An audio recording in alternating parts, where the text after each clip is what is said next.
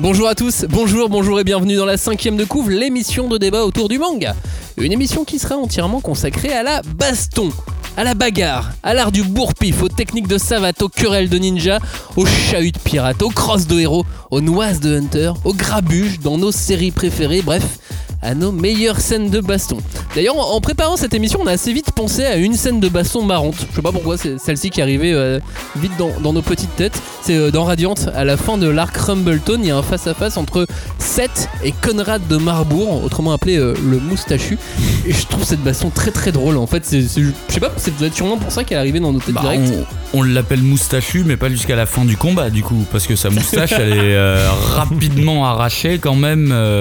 Il y a ça, c'est-à-dire que c'est quand même un combat à la fin, enfin l'un des combats euh, héroïques à la fin d'un arc assez, euh, assez violent. Ah oui, il est épique. Ce combat, il est Ouais. épique de ouf. Et violent dans les mots, violent, euh, violent dans tout. Et le combat, quels sont les, euh, les, les twists du combat? Seth, le héros, essaye de lui faire un bisou à Conrad. Et il lui arrache ses moustaches pour les porter lui-même. Ouais, mais en même temps, c'est un des combats que je trouve le plus, euh, le plus fun que j'ai pu lire ces derniers temps parce que Fun et héroïque. y a un, ouais, c'est ça, c'est il y a vraiment un vrai côté fun parce que il s'échange les vannes, donc ça peut vraiment ressembler à une battle de vannes, tu vois, de qui Ouais. va trouver la meilleure vanne. Genre ça, t'arrêtes pas de dire, euh, t'arrêtes pas d'essayer de me faire des bisous et compagnie, mais en même temps, il s'envoie des grosses patates de bâtard, des Et ils gros détruisent la de moitié de la ville. Enfin, la moitié du mur en tout Mais cas. ouais, vraiment, c'est une bataille à Luffy un peu, tu vois, c'est une bataille où on fait des blagues, mais en même temps on s'en met plein la gueule quoi. Ouais, c'est ça, c'est le mélange euh, fun et épique. C'est le shonen poussé à son paroxysme. Ah c'est ça, il y a un petit côté Aqua Luffy quand il, quand il met les moustaches. Euh, effectivement, il y a un petit côté Aqua Luffy, mais on parlera peut-être tout à l'heure. Ah, il y a un côté, genre, il lui arrache les moustaches en lui mettant un coup de genou dans le menton, et en plus, il se met les moustaches sur la gueule après pour dire Mais oui, c'est moi le comte de Marbourg, tu vois, enfin, il se fout de sa gueule. euh. Et ça fait une scène de bagarre française, et je suis désolé, mais en France, on a un savoir-faire pour la bagarre. Baston et manga, nos 9 autres scènes favorites. C'est parti. On ne pousse pas, s'il vous plaît. On ne pousse pas, c'est inutile. Le public n'est pas autorisé à assister aux épreuves éliminatoires. Moi, je crois que je pourrais être un très bon ninja. À quoi vous jouez L'heure est grave, c'est pas le moment de faire les guignols Mais on n'a rien d'autre à faire, on peut pas sortir. On va leur faire notre attaque secrète, l'attaque de la Tour Eiffel, ils vont rien comprendre. Et il faudra aussi parler des dessins animés, notamment des dessins animés japonais qui sont exécrables, quoi, qui sont terribles. Oh, this you crazy mother.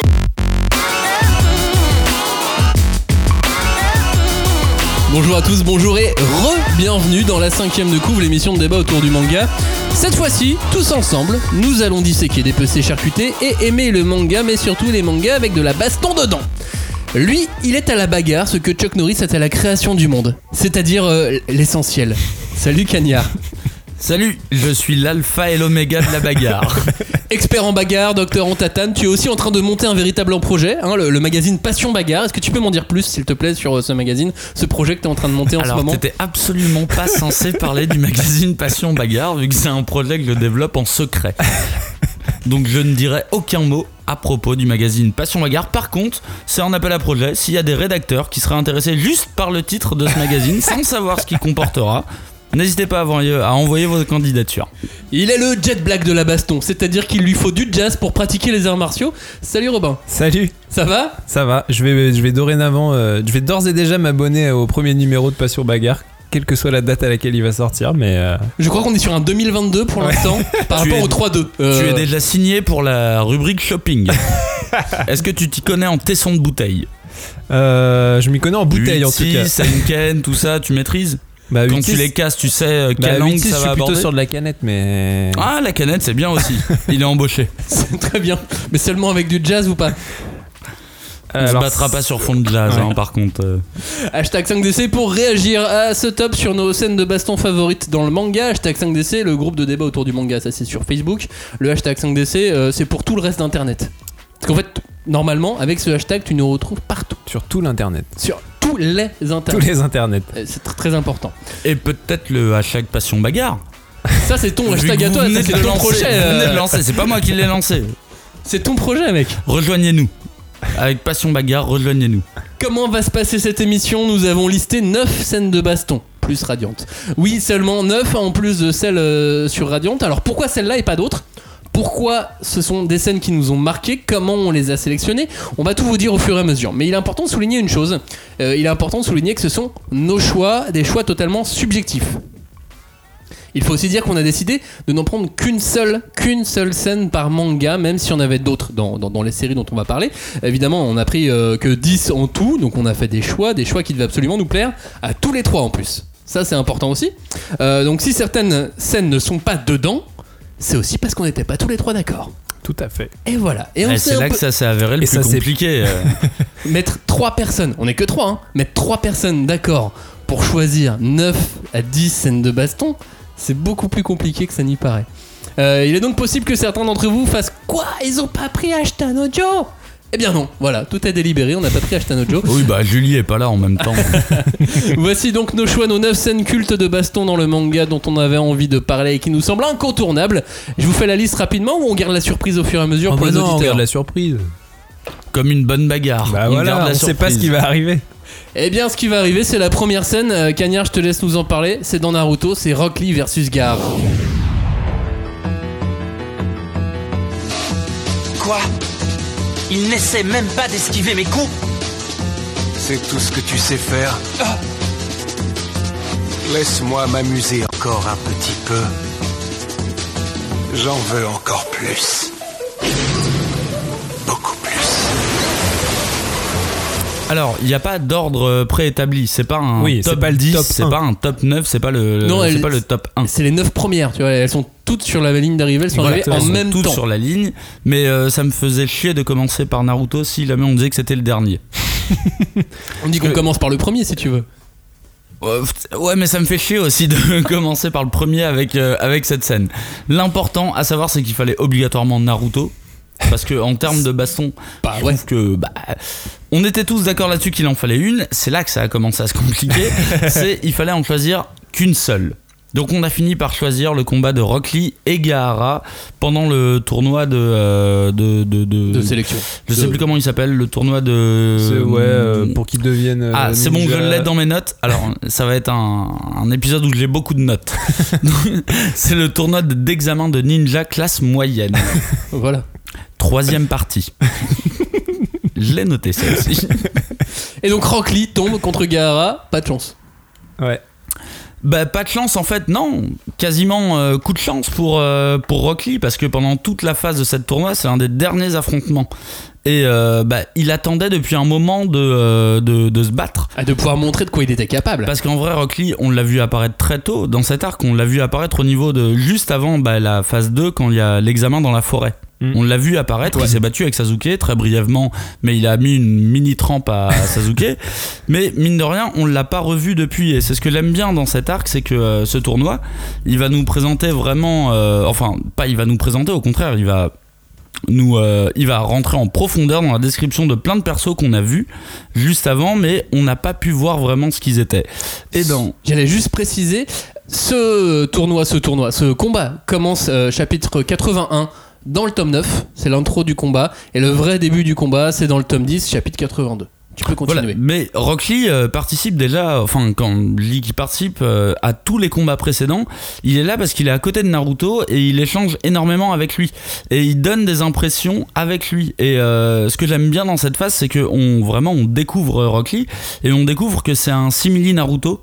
C'est un gars qui a beaucoup d'empathie et qui est euh, qui a limite tu sens qu'il a toujours une petite préférence pour le loser euh, du duel tu vois euh, qu'il Mhm. va y avoir et euh, bah j'avoue que j'ai- j'ai j'ai beaucoup aimé cette phase parce que pendant ce battle tu vois que bah il s'intéresse à tout le monde il s'inquiète pour tout le monde et euh, en même temps on voit qu'il a un petit côté euh, il a un petit côté boudeur tu vois parce qu'il s'attend à participer au combat tout le temps, sauf que son nom est pas choisi. Et quand il est choisi, c'est l'avant-dernier combat, je crois, quelque chose comme ça. Et ben il dit ben non, je vais pas participer parce que c'est bon, vous m'avez trop saoulé, tu vois. Donc tu sens que t'as un perso qui est euh, qui est qui est, qui est qui est à la fois euh, Neketsu qui brûle vraiment, mais qui en même temps peut avoir un côté gamin parce que qu'on En garde ce en sont tête, des c'est enfants. des gamins quoi, Mm. euh, vraiment. Alors pourquoi ce combat Rock Lee Gaara et pas euh, celui contre Pain Pourquoi Naruto contre Pain Pourquoi Naruto euh, Pourquoi pas Naruto Sasuke Pourquoi celui-là? Parce que c'est un des combats les plus visuels, je pense, que Kishimoto ait fait. Et en même temps d'être visuel, il a une portée hyper tragique. vraiment. Alors, on- je, vais, euh, je vais essayer de résumer le, le combat rapidement. Alors, pour les auditeurs, ben, on va spoiler. hein, le- le- Oui, évidemment. qu'on soit, qu'on soit d'accord. Et euh, voilà. On... Le combat avec euh, Gaara se lance, mais ça, sachant que ça fait déjà euh, un ou deux tomes qu'on n'arrête pas de prévenir si tu tombes sur Gaara, abandonne. On prévient pas spécialement Rock Lee, euh, Rock Lee, on prévient le lecteur. Oui. Dit genre, si tu tombes sur, sur Gaara, abandonne. Et finalement, le nom de Rock Lee est annoncé, Gaara y va, Rock Lee y va. En plus, il y a un petit effet temporel. Euh, Gaara y va avant que son nom soit indiqué, comme s'il savait très bien que c'était son nom qui allait être, euh, allait être indiqué. Et Rock Lee y va, mais vraiment sans flip. Il y va euh, en fonçant en disant ça y est c'est mon tour on y va quoi et alors de ce que j'ai pu noter c'est un combat qui s'articule en quatre phases c'est un combat qui s'articule énormément sur la vitesse sur la vélocité Et Il sur va y le avoir- sable. Ouais, sur le sable, sur le Sur sable le aussi. sable. Mais d'un point de vue graphique, c'est surtout sur la vélocité que Kishimoto va montrer que, euh, en fait, c'est un auteur qui fait des merveilles, vraiment quoi.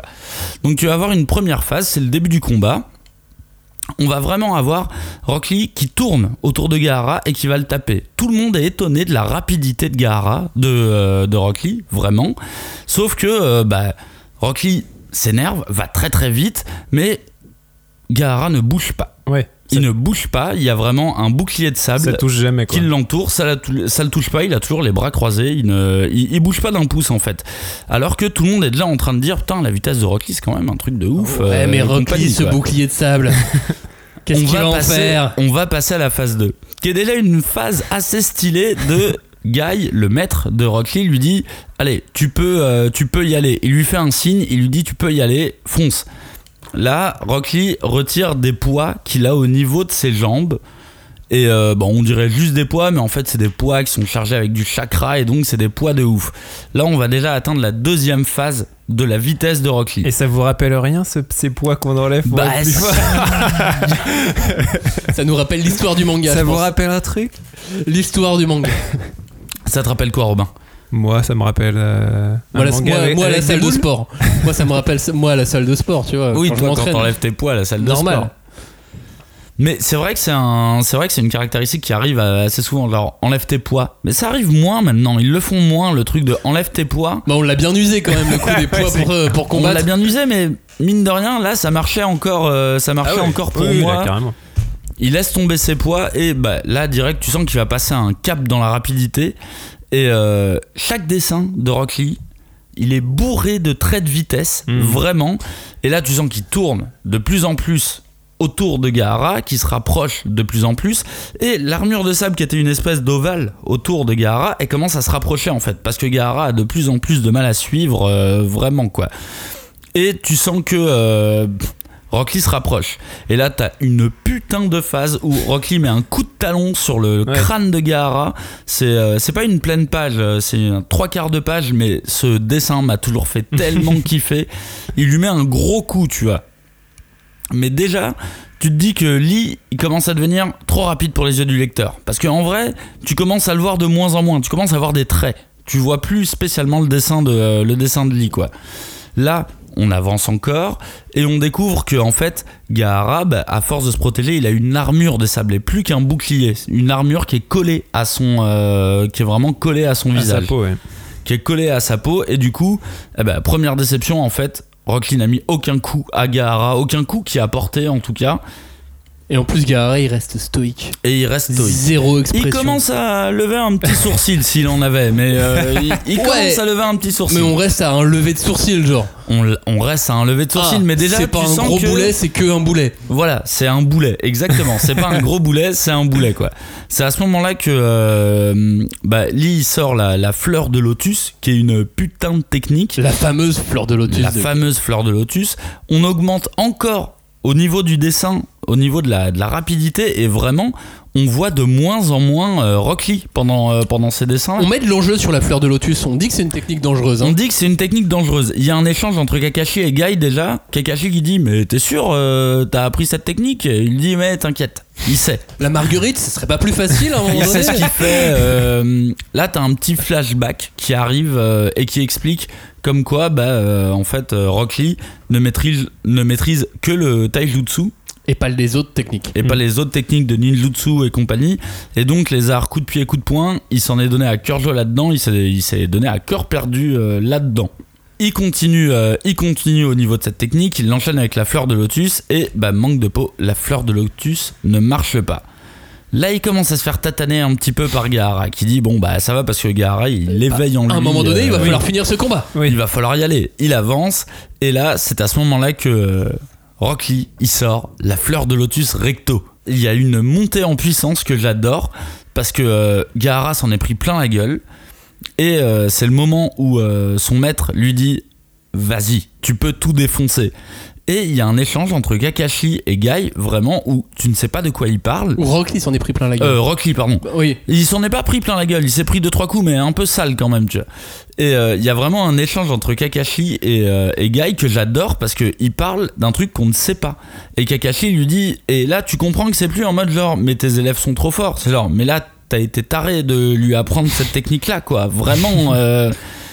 Et là, tu apprends ce qu'est la, la, la, la fleur de lotus recto, qui est donc une. euh, Bon, je vais pas rentrer dans les détails euh, Oui. parce qu'il ouvre les verrous psychiques, et tu sais que plus il ouvre de verrous psychiques et plus il a de chances de mourir, c'est-à-dire 95% à peu près de chances Il de ouvre les mourir. portes. Il ouvre les, il ouvre les différentes portes. Et c'est à ce moment-là qu'il a le qu'il a l'air stylé. Bon, il devient Super Saiyan quoi. Il Ouais, a ouais. vraiment une aura autour de lui, il devient Super Saiyan. Et ce qui est ouf au niveau du dessin, et c'est pour C'est ça que qu'avec sa coupe au bol, il est pas du tout stylé normalement. il est pas du Oui, tout oui. stylé. euh, Et moi, en plus, il y a vraiment ce truc que Guy à la base, c'est un perso que j'aimais pas parce que quand il est apparu la première fois, je me suis dit, ok, c'est sympa, vous avez pompé Bruce Lee, c'est trop cool. euh, c'est un perso qui a des, des yeux tout ronds, tu vois. c'est Ouais. Enfin, je l'ai pas trouvé stylé, quoi, à la base. Mais Et là, là- Rock Lee devient stylé à ce moment-là. Mais là, il devient trop stylé. Et d'ailleurs, et vraiment, on peut suivre une évolution dans le dessin au niveau de ce combat. C'est que à partir de ce moment-là, en fait, tu vois plus du tout Rock Lee. Tu le, tu le vois plus du tout. Tu vois des, tu vois de la fumée. Tu vois des champs de fumée. Tu vois des, des ondes de choc quand il met des coups. Mais tu le vois plus. Gaara le voit plus. Le lecteur le voit plus. Mais parce qu'en fait, tu vois le dessin, euh, le seul, enfin l'une des seules illustrations où on a Rock Lee vénère, il est trop compliqué à dessiner en mouvement, je pense. Ah, ah non, je pense que c'est une vraie volonté de montrer que là, ça va trop vite. Pour tout le monde, euh, Ah, je ça pense- va, Je ça va. pense, mais je pense aussi qu'il y a une question de, il l'a trop bien soigné. Ah, oui, et puis de toute façon, dans des actions en mouvement, il vaut mieux toujours faire un plan assez Évidemment. large. Et euh, oui, c'est plus facile de montrer euh, un plan large et montrer de la fumée, mais par contre, bizarrement, on arrive à suivre encore les mouvements de Rock Lee, alors qu'on le voit plus. On- en vrai, on le voit plus, mais on voit les impacts euh, qu'il donne. euh, Et comment se termine ce combat finalement? Eh ben, c'est là que c'est là que j'adore, c'est qu'il se termine d'une manière tragique. Il se termine vraiment d'une manière tragique parce que cette attaque ne fonctionne pas. Elle fonctionne hein, quand même, mais euh, bah, Gaara n'est pas battu et euh, bah, il va réussir à l'emprisonner avec du sable. Il va prendre sa main et sa jambe et il va les briser directement. Et euh, le combat, le combat s'arrête là. Ils sont obligés euh, d'arrêter le combat. C'est Sai qui intervient pour arrêter le combat. C'est ça, Guy. Guy. Guy, Oui. euh, Et qui prend, euh, Oui, ça, et qui prend. Rock dans Ouais. ses bras. et qui vient après euh, et vraiment c'est un combat que j'adore d'un point de vue graphique parce que euh, il se suit il y a quasi pas de parole tu vois c'est vraiment juste Mhm. du visuel c'est euh, Ah là, t'as mal au cœur. hein. Et je me rappelle, ouais, à la fin, c'est hyper touchant quand, quand Guy il arrive et qu'il le prend dans ses bras et qu'il dit euh, C'est bon, c'est bon champion, élève. genre c'est bon C'est bon. champion, t'as t'as tout donné, T'as tout euh, donné. euh, Tu seras un ninja. T'as un côté Rocky quoi. Tu seras C'est un vraiment ninja. genre quand t'as perdu mais t'as gagné quand même quoi. mais j'adore parce que c'est vraiment un combat d'opposition que ça soit en termes de caractère entre Gaara et Rock Lee Gaara c'est un génie tout court tu découvres que Rock est un génie de l'effort c'est euh, vachement bien ce niveau là au niveau des techniques Euh, Rock Lee, il est niveau euh, pied-point. Gaara, euh, c'est des techniques de sable et compagnie. Il y a vraiment un truc genre Lee est rapide, Gaara est immobile. Vraiment, il fait aucune. En fait, ces techniques sont assez lentes, mais Rock est tellement affaibli qu'elle fonctionne. Et j'aime bien ce truc. Il y a c'est un peu le truc de, des- des combats de tout ce tournoi. Il y a des oppositions. Ouais. Vraiment à chacun, euh, à chacun Oui, de là ces le combats. style il est, il est complètement opposé quoi. Et tout ça. ce tournoi, enfin toutes ces épreuves, même en fait, l'intégralité de l'examen est, est vraiment stylé euh, dans Naruto. C'était donc Rock Lee versus Gaara, le, le combat de Naruto. Une force m'attire vers Batosai. Je suis aspiré par l'espace qui nous sépare. La puissance du choc au moment où nos lames se sont rencontrées a créé une zone de vide à l'endroit de l'impact.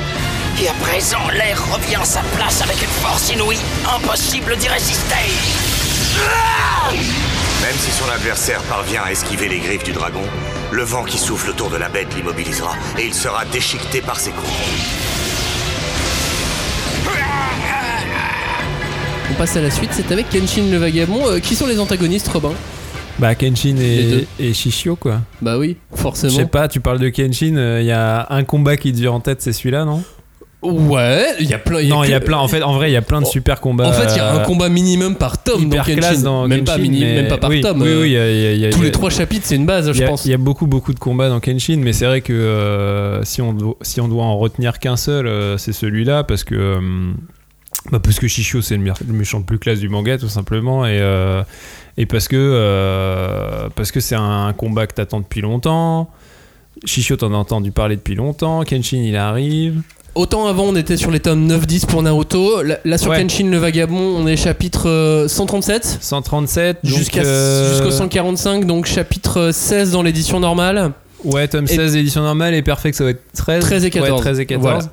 Donc c'est vrai que ça arrive assez loin parce qu'en fait Shishio c'est euh, c'est le méchant central de Kenshin on va dire même s'il y a un arc après euh, Oui, alors, ensuite, mais c'est le méchant les vrais, les vrais fans de Kenshin euh, savent, que, savent que Kenshin s'est arrêté avec Shishio tu vois, Non, mais, puis euh, Shishio, c'est le, c'est le, c'est l'antagoniste, le méchant culte de, Kenshin. quoi. euh, culte de Kenshin donc euh, c'est vrai que moi j'ai surtout pensé à ce combat là donc euh, alors le contexte, on est euh, Kenshin et ses amis euh, sont allés dans l'antre de Shishio affronter ses différents subalternes qui s'appellent les 10 sabres de mémoire. C'est ça. Voilà. Donc il y a eu plein de combats qui se sont enchaînés et tout ça. Kenshin lui-même a enchaîné deux combats contre Aoshi, qui était un mec qu'il avait déjà rencontré avant avec ses deux sabres. Puis le numéro 2 de Shishio, Il les a défoncés. il les a défoncés.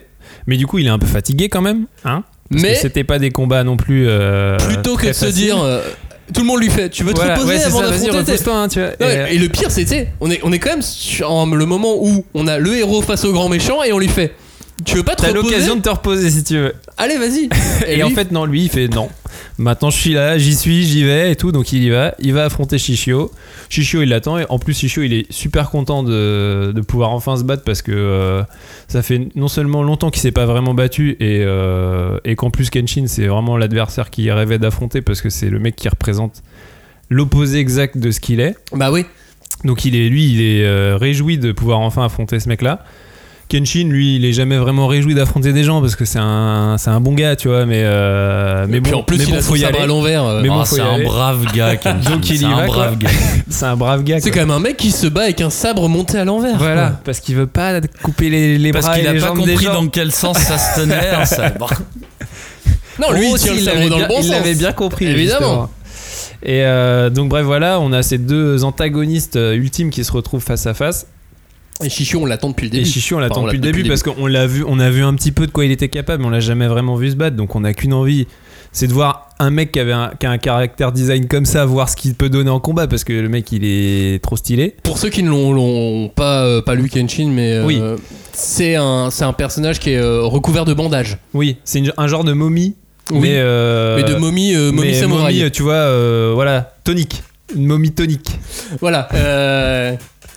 Euh, Qui est, euh, mais du coup, ça lui donne un côté hyper badass parce qu'on voit pas son visage. Il a son visage, il est caché, et tout son corps est caché derrière des bandages. et il est nerveux sur l'attaque. Et euh, puis voilà, du coup, le mec, il est nerveux sur l'attaque, quoi, comme un bon vin blanc, quoi. C'est ça, exactement.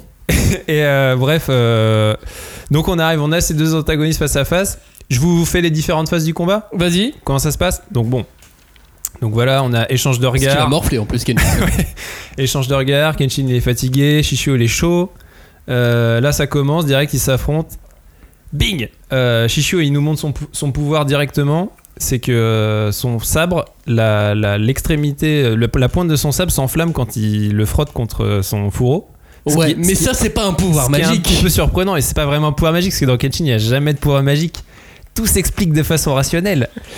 Mais alors, j'adore, j'adore l'explication de bah, il y a toujours des explications parce que les pouvoirs dans Kenshin sont toujours invraisemblables mais ils sont toujours explicables. Et là c'est que en fait euh, Shishio il a un sabre où il c'est pas un- c'est- il est pas lisse son sabre en fait c'est des petites dents Et Comme un couteau il- à pain. Voilà, comme un couteau à pain, mais avec des toutes petites dents. Et quand il tranche les, les, les gens, ça laisse de la graisse euh, entre les petites dents. Parce qu'il lave pas son épée. Parce qu'il lave pas son épée. Ah bah, et donc, ouais. quand il frotte son épée, avec la, la graisse, avec les étincelles, ça enflamme en fait. Du coup, c'est la graisse humaine des gens qu'il a tués qui enflamme son sabre. Et là, c'est un contexte parfait vu que c'est en flamme euh, autour d'eux. Oui, voilà. Et en plus, ils sont dans une arène où il y a des flammes tout autour. Donc, c'est vraiment un, ouais, un combat qui est, qui est placé sous le signe du feu. Et euh, bah, là, on est sur un. Là, c'est un combat de shonen. C'est un combat bouillant euh, au sens propre du terme, quoi. Donc, ça commence. Euh, Shishio, il enflamme son sabre. Euh, il commence à, à se battre contre Kenshin. Kenshin, il se dit. Tu sais, les malins Kenshin, il fait Ouais, mais bon, c'est pas parce que le sabre il est enflammé. Faut, je, faut pas que je me- je- j'attire mon attention là-dessus. Il se fait blesser direct. Et du coup, en fait, il se fait blesser direct. Après, il arrive à, il arrive à parer, mais Shishio, il le surprend en le, en le mordant. Genre, euh, et là, et là, direct, tu comprends que t'as pas affaire non plus à un méchant comme les autres. Ah, il est sauvage. C'est que c'est un mec qui est sauvage, il est sans pitié, il dit. Ah, c'est Luis J'ai- Suarez ouais. euh, avec un sabre, quoi. J'ai beau être un sabreur, en fait, moi, le- le- le- les règles d'honneur, j'en ai rien à foutre. Euh, Moi, Ouais. je, moi, je te bouffe, en fait. Là, que, c'est euh, récit de samouraï, mais dans Voilà. la rue, quoi. C'est ça. Et en un plus, coup de sable, je te mords. Tu sais, il lui mord pas le bras. Il vient Ouais, bien le mordre un- coude, c'est en mode vampire, Comme quoi. un, ouais, ou zombie, tu vois, genre vraiment, il vient lui bouffer. Et en plus, c'est ça rentre en résonance avec une des phrases fétiches de Shishio qui est euh, Les gros poissons mangent les petits, parce que c'est sa devise en fait. Il dit toujours, euh, en gros, les forts gagnent parce que les gros poissons ils mangent les petits. Et là, c'est vraiment la, la- la- le, le- le truc symbolique qui montre ça, quoi. C'est euh, genre, même euh, dans, dans- en, en vrai, je te montre que je te bouffe en fait. Non seulement je suis plus fort que toi, mais en plus, je te bouffe euh, littéralement, quoi. Et après, il le défonce. Et puis après, bah ouais, il le défonce. Il lui fait cette technique de encore un truc très Kenshinesque, c'est qu'en fait, il a de la poudre dans son gant. Et avec le feu de son sabre, il, alors, je, vous le montre, euh, je vous le mime, mais c'est pas très euh, Radiophonique. Mais euh, du coup, il On attrape, imagine. il, On attrape- il yeux, il empoigne Kenshin et il brûle son, Il son le gant, fait son exploser, gant plein de poudre et ça fait exploser la gueule de Kenshin et du coup Kenshin tombe dans les pommes.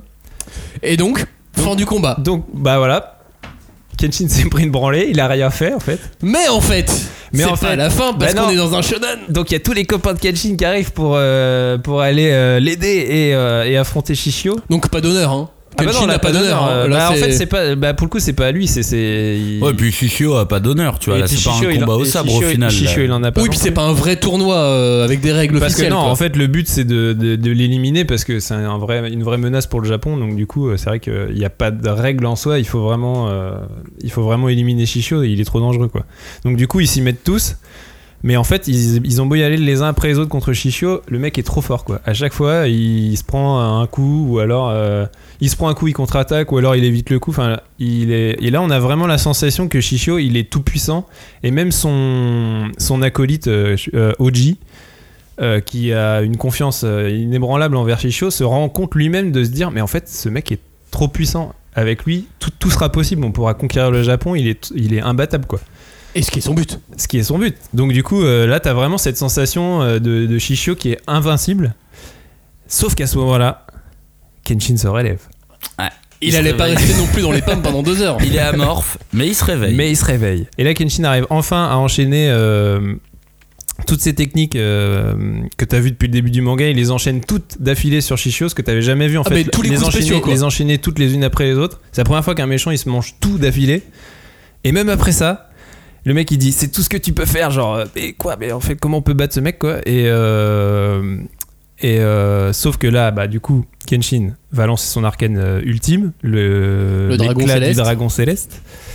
Euh, là, Shishio, enfin, il mange dans sa gueule et là, il, il, se- il tombe et il se, il se met à vraiment. à- on, vra- on, on sent vraiment les limites de son corps en fait. Parce ouais, que, graphiquement, c'est violent il- aussi. il oui, voilà, ça devient vraiment violent. Il y a, il y a vraiment beaucoup de, de- d'éclats et tout ça. Et en plus, euh, c'est un truc dont on nous avait prévenu au début du combat c'est que Shishio, il est fort, mais il a un problème comme il est, il est grièvement brûlé. Il a, il a une limite en fait. C'est-à-dire que s'il se bat trop longtemps, euh, son corps ne tient plus. Et, euh, et donc là, euh, le dernier coup de Kenshin fait ressentir ça. Donc Shishio tombe à terre. Là, la copine de Shishio, elle lui dit non, non, arrête, arrête de le, de le frapper, c'est bon, il a perdu maintenant. Là, un nouveau rebondissement. En fait, Shishio, il, il utilise l'écran de sa copine pour transpercer. Il la transperce pour blesser Kenshin. Donc c'est vraiment la, la- Ah, le coup de pute. quoi. le vrai. Il est méchant. Même Freezer serait pas aussi méchant. Et là, et là, euh, là, Kenshin il se dit mais c'est pas possible comment tu peux faire ça et tout ça. Et là, ça, là, tu crois que ça va repartir pour un dernier affrontement. Et en fait, au moment où Shishio va se relancer, c'est le moment où il y a vraiment ses limites qui se font ressortir. Et c'est là où. euh, c'est là où vraiment le truc dont on nous avait prévenu, Shishio est passé au-delà de ses limites. Et en fait, euh, là, il se met à. En fait, son sang bout, littéralement. Et euh, la poudre, toute la poudre qu'il avait sur lui prend feu. Et en fait, euh, Shishio prend feu à la fin. Et en fait, c'est même pas un coup de Kenshin qui va le battre, c'est juste Shishio qui est allé au-delà de ses limites et, euh, Et qui est- qui et implose, et qui s'enflamme et qui implose. Et même, non seulement il, il implose et il perd, mais il perd en, dans un grand éclat de rire. Donc en fait, le mec a perdu, mais il. Mais il sait qu'il a pas mais en perdu. fait, il a pas perdu, quoi. C'est juste que. Dans sa c'était tête, lui il- le plus fort, mais. Mais il est tellement taré que Voilà. ça s'arrête là. C'est ça. Non, c'est une fin de combat, mais qui est euh, Bah, bizarre. Très très qui est bizarre. assez bizarre parce qu'en fait, euh, enfin après, elle est, elle est assez fidèle à ce qu'est Kenshin, le, le manga en lui-même, c'est que Kenshin n'est jamais un personnage qui recherche la gloire et le et le et le prestige, tu vois. En fait, euh, lui, ce qui compte, c'est que euh, il veut rétablir les choses, tu vois. Donc en fait, c'était un assassin, il devient un mec qui veut justement défendre l'orphelin et donc en fait. Gagner par lui-même, Kenshin s'en fout. Lui, ce qu'il veut, c'est que le problème soit réglé. Et là, le problème est réglé. Donc, en fait, Kenshin, il a gagné dans sa, dans sa tête. Oui, évidemment, il, il, il a gagné dans sa tête, mais euh, Mais c'est vrai que c'est un combat qui a une, une fin qui a un petit côté amer parce que tu te dis bah ouais mais il a pas vraiment gagné il a il a gagné parce que l'autre était et, et allé au-delà de ses limites. en même temps, Kenshin, le manga, est toujours un petit peu amer comme C'est ça. ça, voilà, Il, il a commencé par l'amertume au final. euh, Si Kenshin est devenu ce qu'il est au début du manga, c'est euh, avec, euh, avec un sentiment d'amertume quand même. c'est ça. Kenshin contre Shishio, c'était le deuxième combat. On passe à un vrai manga maintenant. C'est l'heure de parler de Dragon Ball. Et maintenant, mesdames et messieurs, j'aimerais interviewer nos deux concurrents avant le combat. Son Goku, dites-nous, comment vous sentez-vous? Comment voyez-vous les choses? Avec optimisme? Euh, je les vois à l'envers. Euh, Pourriez-vous être un petit peu plus précis? Pensez-vous pouvoir gagner ce combat? Bon, voilà une question non sérieux. Regardez le match et vous verrez bien. Dragon Ball, enfin, enfin on parle de Dragon Ball quand on parle de scène de combat. Euh, on a choisi, on a choisi parce qu'on a dû choisir. Et là, c'était vraiment compliqué. Ouais, Un- c'était dur. Un combat du début de Dragon Ball. Non, parce que euh, évidemment, euh, Sangoku versus Freezer. Bah oui le Super Oh bah, Saiyan. et voilà. Sangohan versus Cell. Sangohan Moi, versus Cell, vaguement, effectivement, on a pu y penser pendant deux vaguement. secondes. Piccolo, Tenshinhan, Trunk versus Freezer. Trunk versus Sangoten. Enfin, il y en avait beaucoup des combats. Krillin versus Chaozu. Celui-là est énorme, évidemment. Non, on a, on a choisi la finale du premier, euh, du premier Budokai, du premier tournoi. Goku versus Jackie Chun. Qui est Goku versus son maître en fait. Oui. Goku versus euh, Tortue Géniale. Euh, c'est chapitre. Alerte spoiler Alerte spoiler. Non, on le sait assez Non vite, tu je le crois. sais, ouais, tu le sais avant. Euh, on est chapitre 46, on est vraiment très tôt dans le manga au final, un tome euh, 4 et 5. Un combat qui fait une centaine de pages, malgré tout. Euh, c'est le premier Tenkaichi Budokai auquel prennent part euh, Goku, Krillin, Yamcha. C'est leur premier vrai, vrai tournoi. Euh, le premier moment où ils peuvent, bah, où ils peuvent montrer qu'ils sont, qu'ils ont fait des progrès, tous ensemble. Comment ça se passe dans ce tournoi? Déjà, c'est un vrai tournoi. Oui. De A à Z, avec des règles, étapes, on n'a pas le droit de sortir. les quarts de finale. C'est ça, il y a une sélection, on n'a pas le droit de sortir du, euh, du, du carré euh, de, de combat évidemment, sinon on est éliminé, si on reste 10 secondes au sol, on est éliminé aussi, enfin voilà, on n'est pas obligé de mourir, contrairement à vous. non, même si Rock Lee est pas, est pas mort. Euh, comment, comment ça s'est passé? Jackie Chun a battu Yamcha au, au premier tour, puis Krillin avant d'arriver en finale. Ensuite, euh, Krillin lui avait battu Bactérie. Vous vous souvenez le coup du doigt Oh, dans le ouais, caleçon, ouais, tout ça. Euh, Goku lui a battu Gilan. Euh, Ah, le- de- l'espèce de, de de- dragon, dra- euh, ouais. dinosaure là. C'est ça. Puis ensuite, il a battu Nam, celui qui voulait de l'eau pour son village. Ah oui, oui. mec, t'es quand même bien moins badass là avec ton tournoi. hein. Non, mais mon. On parlait de mecs enflammés. Mais de- si Nam il était cool celui qui sautait hyper haut et qui après retombait sur les mecs. Mais en tout cas, ce Goku, il avait le parcours le plus easy. Hein. Qu'il a pas battu ni Go, ni Krillin, ni, ni Mais. Goku a toujours eu la vie facile. euh, c'est pas juste dans ce tournoi. Et en plus, dans ce tournoi, il fait le con non-stop. C'est Ah bah, ça il aussi qui est marrant. Il fait le gosse. Il fait. Bah, Bah, en même temps, un c'est gosse. un gosse. gosse. Mais il fait le sale sa gosse. nature. Il fait le sale C'est vrai gosse. qu'il a assez, il a, il a un petit, un petit côté petit con quand même dans, dans ce tournoi. Mais de toute façon, dans tout le, tout le début du manga, il a un côté petit con. Hmm. Euh, Qu'est-ce qui se passe ensuite? Donc, Jackie Chun euh, est en fait Tortue Géniale. Jackie Chun est un hommage à Jackie Chan. C'est aussi pour ça qu'on a choisi ce combat. Euh, Et parce que Jackie Chun, c'est cool comme nom. Enfin, moi, j'ai toujours trouvé cool ce nom, Jackie Chun. c'est vrai que c'est cool, mais euh, l'hommage à Jackie Chan est vraiment tellement cool aussi.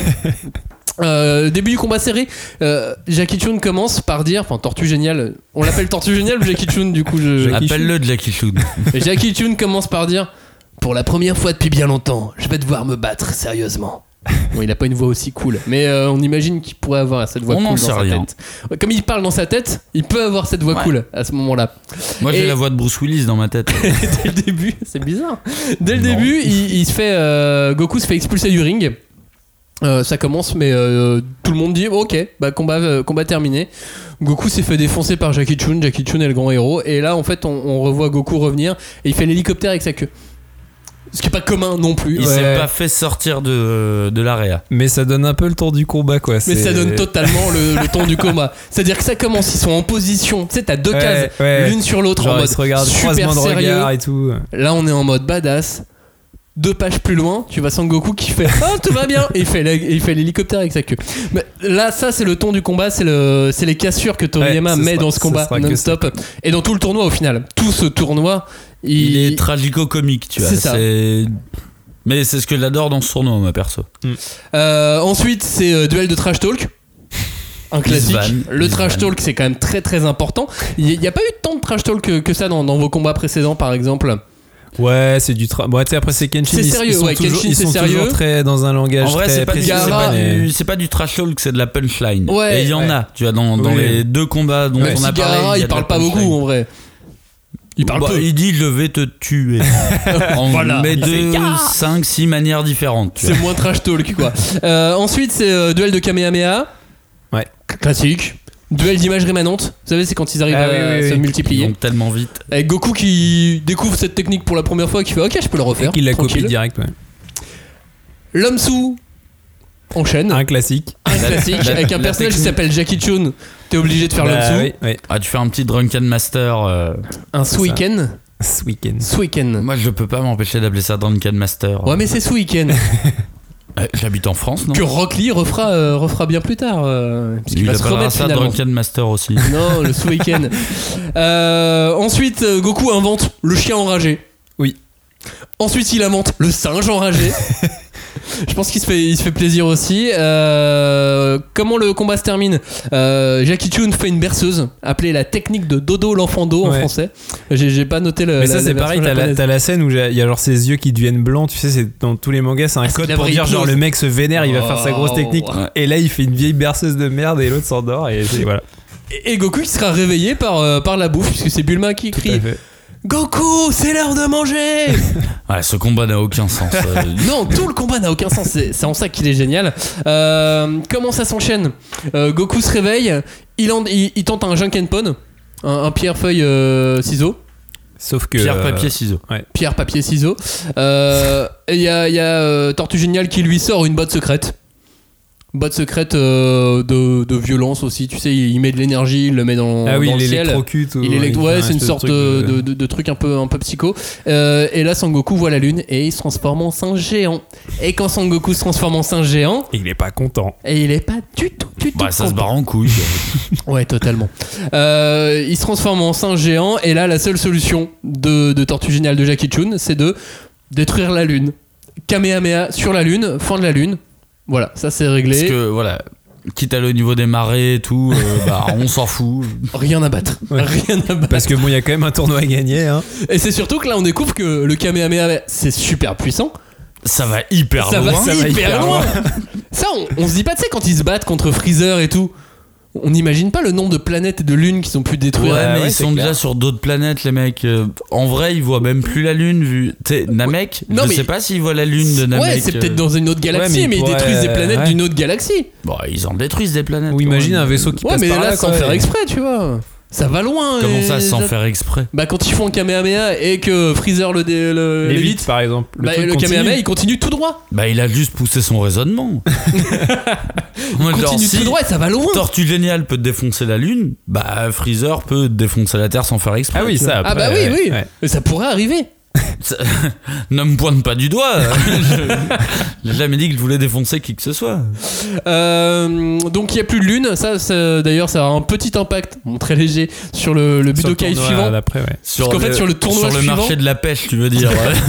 en plus, et sur le tournoi suivant, en fait, à un moment donné, t'as euh, Jackie Chun revient en Jackie, enfin Tortue Géniale revient en Jackie Chun dans le dans l'autre tournoi et euh, en, en quart de quart de finale. Oui, il se bat contre Il tombe un, contre un l'homme garou. Contre un ouais. Non, L'homme garou. l'homme garou Oui. à pas confondre. Surtout, Ah oui, il y a- ça- ça n'a rien à voir. il y a tout un speech là-dessus où faut pas confondre le garou et homme garou parce que lui se transforme en homme à la pleine lune. C'est ça. C'est très important. Bref, on, on s'en fout. euh, on fait une petite pause pour que euh, Goku se rhabille. Puisque Oui, parce qu'il était prêt à se battre tout Ouais. nu, euh, Rien à avec foutre. le zizi à l'air et tout. euh. Euh, donc là, on fait une petite pause. Euh, Krillin il fait Ah, t'inquiète, je te file mes fringues.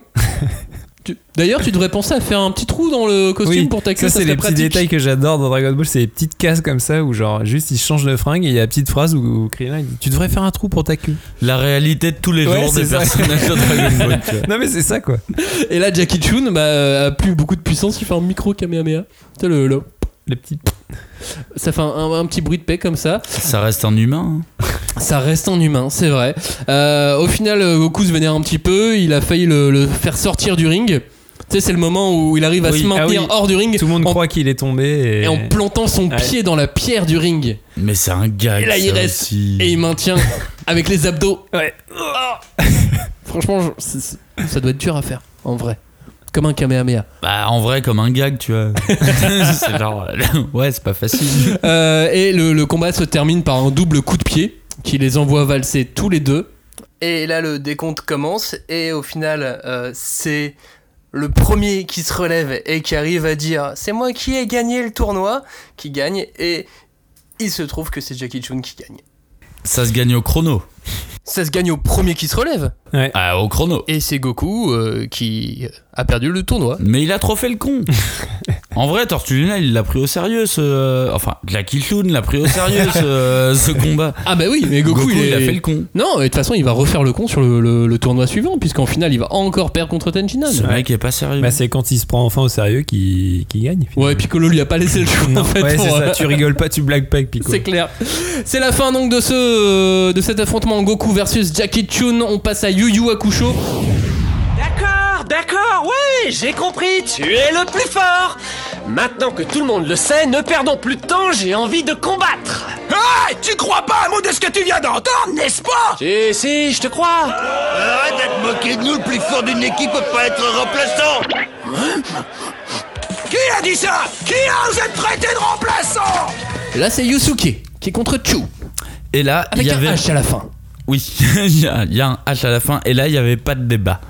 Là, j'ai tenu absolument à placer un Yu Yu Hakusho parce qu'en termes de bagarre, et là, je parlais bien de bagarre, il nous fallait au moins une bonne bagarre de voyous. Parce que bien évidemment, ça a été compliqué de choisir avec les GTO, tous les titres euh, un petit peu de Furio et compagnie. Donc, il fallait absolument qu'il y ait un, qu'il y ait un fight de Yu Yu Hakusho. Et il nous fallait un punk. Et Chu niveau punk, il est pas mal. Non, il nous fallait un Furio. Les punks, c'est accessoire. On, on en bute. euh, Non mais Chu, il pourrait être dans euh, il pourrait être dans Ken le survivant. Oui, mais des Furios, on en bute 10 à la douzaine. Je veux dire, regarde Mad Max, euh, t'en t'en butes autant que tu veux, il y a pas de souci. C'est pas grave, c'est des figurants australiens, il y a aucun problème. Mais Chu, il aurait pu être figurant dans euh, dans dans la dans dans, euh. Okutonoken. Il aurait été champion Octonoken. euh, dans, euh, dans Octonoken ou même dans Mad Max, quoi. J'ai pris, euh, j'ai pris ce tournoi parce que c'est justement qu'il allait carrément à l'opposé du tournoi. euh, De du, euh, du Budokai parce que c'est vraiment un tournoi de vieille frappe c'est le tournoi de Toguro donc euh, ça se passe euh, ça commence au niveau euh, 6-7 ça termine au tome 12-13 quelque chose comme ça c'est un tournoi démoniaque c'est le tournoi où Toguro a invité les autres euh, les autres participants Et c'est un tournoi oui dans le monde des démons quoi. c'est un tournoi vraiment dans le monde des humains et c'est la, la seule équipe de d'humains qui, euh, qui les intègre. C'est un tournoi où, euh, bah, de toute façon, Toguro, euh, c'est même pas Toguro, c'est les organisateurs du tournoi vont mettre des bâtons dans les roues euh, de l'équipe de Yuzuke. Et j'adore ce tournoi parce que c'est vraiment un tournoi de voyous, à proprement parler, parce que l'équipe de Yuzuke, ils vont se faire carotte une fois, deux fois, trois fois. Et à chaque fois, ils sont border, tu vois, en mode genre, on va péter un câble, là, vous commencez vraiment trop à nous prendre pour des cons. Et il y a cet affrontement qui arrive avec Chou. à un moment, je vais pas rentrer dans les détails de l'affrontement, mais. euh, Non, on est au niveau du tome euh, 7, chapitre 57-58. Eh ben, je te fais confiance euh, sur la sur la, La tomaison. numérotation. Mais euh, voilà, Chu est un adversaire qui a priori est au niveau de Yuzuke. Et ils vont se battre. Alors en plus, Chu a le même genre de technique que Yuzuke. Euh, Yuzuke lâche des ray guns, des rayons de lumière. Chu balance des, euh, boules de, genre de boules, ouais. des boules d'énergie. Donc euh, Voilà, c'est juste visuellement c'est différent parce qu'on peut dire que Yusuke il, il pourrait faire comme un petit pistolet avec ses doigts, on ouais, va c'est dire. un pistolet avec ses doigts, tandis que l'autre c'est C'est- comme une balle au prisonnier. Ouais, ouais, c'est ça, meurs, comme une balle au euh, prisonnier. Non, c'est c'est- c'est une bonne image. Sauf que c'est vraiment un punk. Déjà, quand il débarque, il tue euh, deux de ses partenaires euh, qu'il a trouvé euh, trop faibles. euh, donc- Et lui, c'était le remplaçant de- en plus de, de l'équipe. Ouais, mais il avait perdu au Lankan, c'est encore un autre truc, quoi. Oui. Et ils commencent à se battre. Et euh, bon, bah, ils sont quasi de force égale. Ils se mettent vraiment des, des, des, des grosses patates, tu vois. Ils se tapent vraiment euh, sale. Ils se balancent leurs boules d'énergie euh, et compagnie. Mais chose importante, ce combattant Chu, il est en mode sous week-end. Eh ben, au bout d'un moment, sa technique secrète, c'est aussi de se bourrer picole. la gueule. Oui, c'est ça. Il picole et il y a Bière un démoniaque, côté, euh, direct a- bière démoniaque. Il quoi. appelle ça la bibine démoniaque, euh, ce qu'il boit. Et, c'est pour ça que j'aime aussi beaucoup ce combat, c'est qu'il est très drôle, en même temps d'être euh, très dramatique. Je dis pas tragique, Ouais. hein, plutôt Mais dramatique. il est pas drôle graphiquement, quoi. C'est drôle. dans- C'est que il se bourre la gueule, Ouais. il se tape, donc euh, il a une espèce de technique où euh, il est très volubile, euh, on voit pas vraiment où est-ce qu'il est. Il est Et- rapide. il est ultra rapide, il met, il met vraiment des grosses pêches à Yuzuke. Mais en même temps, entre à côté de ça, il va vomir dans le coin du euh, dans le coin du ring parce que bah il est trop bourré et du coup bah c'est le temps de reprendre de le, le temps de reprendre ses esprits. Mais là, à un moment donné, il va pouvoir lâcher sa grosse boule ultra puissante, quoi. Mais comme Yuzuke, mais Yuzuke il est trop badass là-dedans. euh, il gâche un de ses ray guns Oui. juste par principe en disant Ah, dès le Vas-y. début, ouais. Ouais, ça Il c'est ma technique. Il dit euh, voilà, j'en ai 4, j'ai 4 ray guns, j'en lâche un là dans le vide euh, parce que je suis sûr on va bien se battre. Mais parce que Yuzuke il aime bien la bagarre, c'est son truc, tu vois, il aime vraiment bien la bagarre quoi. Et euh, ils épuisent leur technique, euh, on va dire psychique, pouvoir euh, et compagnie, jusqu'à bah, qu'ils se finissent et qu'ils se disent bah là on a plus de, on a plus de patates, on a égalité, on a plus de puissance. Et Chou décide de proposer un duel où euh, va y avoir euh, deux poignards qui vont être plantés dans le sol et chacun doit coller euh, son talon d'Achille sur le poignard, sur la lame du poignard. On imagine deux mecs face à face. Un poignard sur le pied gauche du mec qui est face à vous. Vous, vous avez un autre poignard sur votre pied gauche. Voilà, donc il y a même il y a moins d'un mètre d'espace qui euh, qui vous sépare. ouais. C'est juste pour dire qu'on fait un combat corps à corps. Voilà. Sans combat- bouger, Parce sans- que si tu recules, tu sans bouger les pieds. le- Voilà. tranches le Voilà. talon, quoi. Et c'est l'une des plus belles séquences que j'ai vues de baston parce que déjà c'est une baston de loupard. Moi je ne connais pas ce genre de baston de loupard, mais je trouve ça génial le côté euh, on se met des patates et à partir du moment où tu te prends un coup, eh ben, euh, ton pied s'enfonce dans le dans le poignard à proprement parler. Il y a un côté euh. Vous savez le clip de Michael Jackson où les mecs euh, tu sais euh, s'accrochent les poignets les uns les autres et s'affrontent avec un couteau. C'est pas la même chose, c'est pas exactement la même chose, mais il y a un côté genre euh, no escape, tu vois. Ouais, genre, ouais, euh, oui, maintenant que t'es là. euh, Maintenant que t'es là, c'est tu vis, tu meurs quoi. Ah, puis là, en plus, euh, ils s'empoignent, mais, euh, mais comme des chiffonniers. Ah, et puis ça se finit à coup de boule et tout. Ah, quoi. ils se vraiment, mettent euh, des grosses patates, vraiment d'enfoirés, et ça se termine sur un coup de boule. Ouais, alors moi je. Sur la compréhension de ce coup de boule. Chou met un énorme coup de boule en disant c'est ma botte secrète, je suis un pro du coup de boule. Eh, c'est pas lui qui le dit. Il y a C'est, que les euh, vrais loupards qui disent ça. Quelqu'un quelqu'un dit de lui que c'est un pro du coup de boule. Et en fait c'est lui qui tombe à l'issue de ce coup de boule. Mais qu'est-ce que qu'est-ce qu'est-ce qu'il a fait? Bah, il a, il, il- Il- il lancé son coup de boule, et je pense, vu le découpage, je pense que Yuzuke s'est avancé en fait. Au moment Il a où il a, anticipé, Et donc il a du coup il aurait anticipé. mis il aurait mis le coup de boule au mauvais endroit du crâne. Non, pas au mauvais endroit, mais pas, pas à l'endroit où le coup de boule aurait dû faire le plus mal. Du tu sais, c'est comme de faire le premier pas, tu vois, euh, Ouais, mais dans du- un slow. Du tu coup c'est tu vois comme les, si c'était mis un coup de boule avec la tête de Yusuke en fait. Ouais, sauf que Yuzuke, il y va avec la tête en avant aussi, Ouais, quand même. bien tu sûr. vois, euh. Donc en fait, c'est comme si il se prenait sa force et la force de Yuzuke d'un coup, tu vois. Et lui au mauvais endroit, Yusuke au bon endroit. Et Yuzuke, euh, pile là où il l'avait décidé. Ouais, voilà, euh, ouais, c'est ça. Mais ça se termine avec un coup de boule. Et de toute façon, je kiffe ce principe du duel avec les couteaux. Et de toute façon, tout tout ce que ce tournoi m'inspire, c'est que c'est un tournoi de voyous. C'est pas la première fois, tu vois, que euh, dans, le, dans le règlement, tu vois, euh, ils se font un petit peu carotte, on leur, euh, on leur récupère un point, tu vois, on les, euh, on les affronte à moitié, ou alors on leur fait faire deux matchs d'affilée alors qu'il n'y a pas de récup, tu vois. Et c'est vraiment ce que j'aime bien dans ce, dans ce tournoi, c'est que ils sont toujours à deux doigts de, de péter un câble et de dire vas-y on y va. Et euh, d'ailleurs, il y a un moment que j'aime clairement, c'est avec une autre équipe, tu vois, c'est euh, le match suivant. T'as Yuzuke qui est éliminé pour erreur d'arbitrage. T'as Iei qui est euh, Keblo, qui est enfermé par l'un des autres démons, tu vois, dans une sorte de prison. C'est légal, mais en vrai, c'est pas du tout légal dans un ordre de tournoi. Il- à la base, on l'appelle pour une euh, vérification médicale, et direct, on le bloque, on lui dit Ah ben non, vous pouvez pas participer. Et il y a clairement un moment où Wei dit Vas-y, on s'en bat les couilles. Maintenant, ça va partir en survival game, tu vois. Je vais, je vais défoncer tout le monde et c'est pas grave. Et j'adore ce moment où tu sens que ça va vraiment partir en couille parce que les gars se sont dit bah euh, à un moment vous jouez pas dans les règles, on va pas jouer dans les règles. Et t'as déjà vu Togashi respecter les règles tout court bah, non mais je- et bah, justement ils finissent par respecter les règles mais j'adore ce petit moment cette petite fracture où vraiment t'as Yuzuke qui a deux doigts de flinguer avec son ray gun un, un gars alors qu'il est pas en train de combattre. Il est en dehors du ring mais c'est en mode genre c'est bon on s'en fout à partir de maintenant, on s'en fout, il n'y a plus de règles, on va tous les défoncer. Et j'adore ce moment de EA qui dit euh, De toute façon, leurs règles à la con, on s'en fout. Et maintenant, on va y aller, ça va être un survival, tu vois, et je vais juste tous les défoncer. C'est le monde des démons, maintenant. Mais j'adore ce côté fantastique, mais voyou, quoi. C'est Oui, vraiment un truc de voyou. de, euh, Il y a des règles, mais en vrai, si on veut les règles, on les fout en l'air. Dans toutes nos- les scènes de combat qu'on a choisies, il y a un auteur qui est représenté deux fois. C'est Monsieur Togashi. Eh oui. Puisqu'après Yu Yu Hakusho, forcément, c'est Hunter x Hunter. Et là aussi, il y a eu baston pour choisir quel combat de Hunter x Hunter on allait choisir, ouais. prendre. Ouais, c'était compliqué, ouais. Pour moi, il n'y avait pas de. C'était pas si compliqué que ça. C'était euh, Gon versus Neferupito. Pour nous, pour Robin et moi, c'était plus compliqué.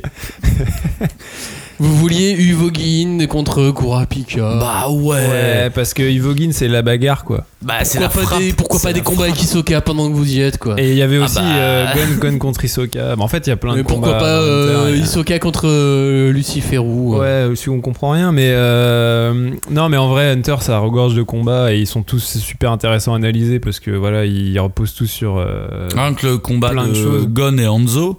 Oui. Alors qu'ils Ouais. se battent pas pour Ouais, de vrai, non, il mais est en intense vrai, de En ouf. vrai, il y a plein de combats euh, qui sont super. Et au final, notre choix s'est arrêté sur Gon, Gon versus, versus Neferupito. Neferupito parce que c'est Maxime qui a décidé. non, non, je rigole. Non, parce que c'est. Parce que c'est Maxime qui a décidé, continuons.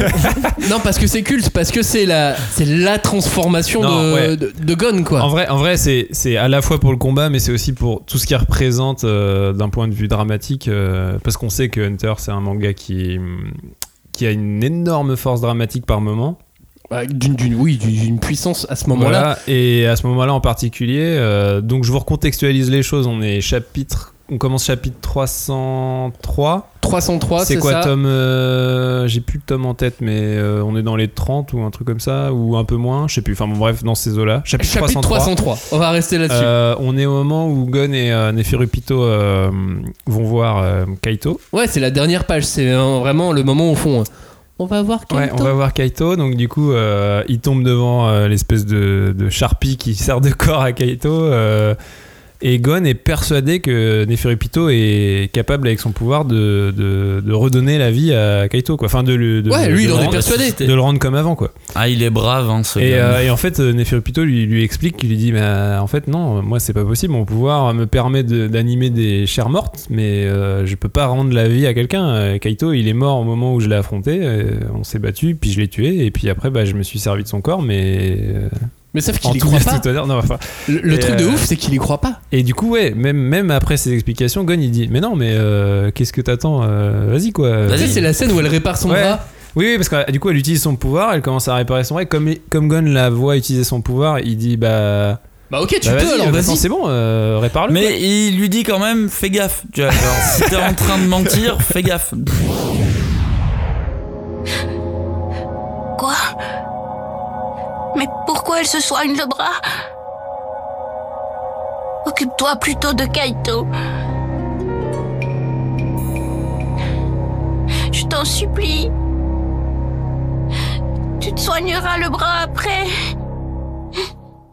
Donc il y a tout ce, euh, cette montée en puissance en fait qui enfin de notre avis euh, global, enfin le combat en fait partie en fait, même si c'est pas du combat en fait. Là c'est vraiment sur de la, de la montée en C'est de l'intensité. Là, on est sur une séquence effectivement On est hors vraiment combat. sur une sé- séquence qui, où il n'y a pas de combat, il n'y a Mais pas qui- d'affrontement. mais qui va tout. déclencher le mais combat, qui au déclenche final. en fait euh, bah, euh, déjà le moment où voilà, Gon se rend compte que euh, ça va pas être possible. Là, c'est fini. Et le moment où le lecteur se rend Et compte le moment où on le euh, rencontre, c'est le fini, Kaito. Et, et vous, en, en termes de contexte, vous vous souvenez aussi qu'à ce moment-là, euh, Togashi a des, des soucis de santé. Il ne dessine plus aussi précisément, plus aussi bien qu'avant.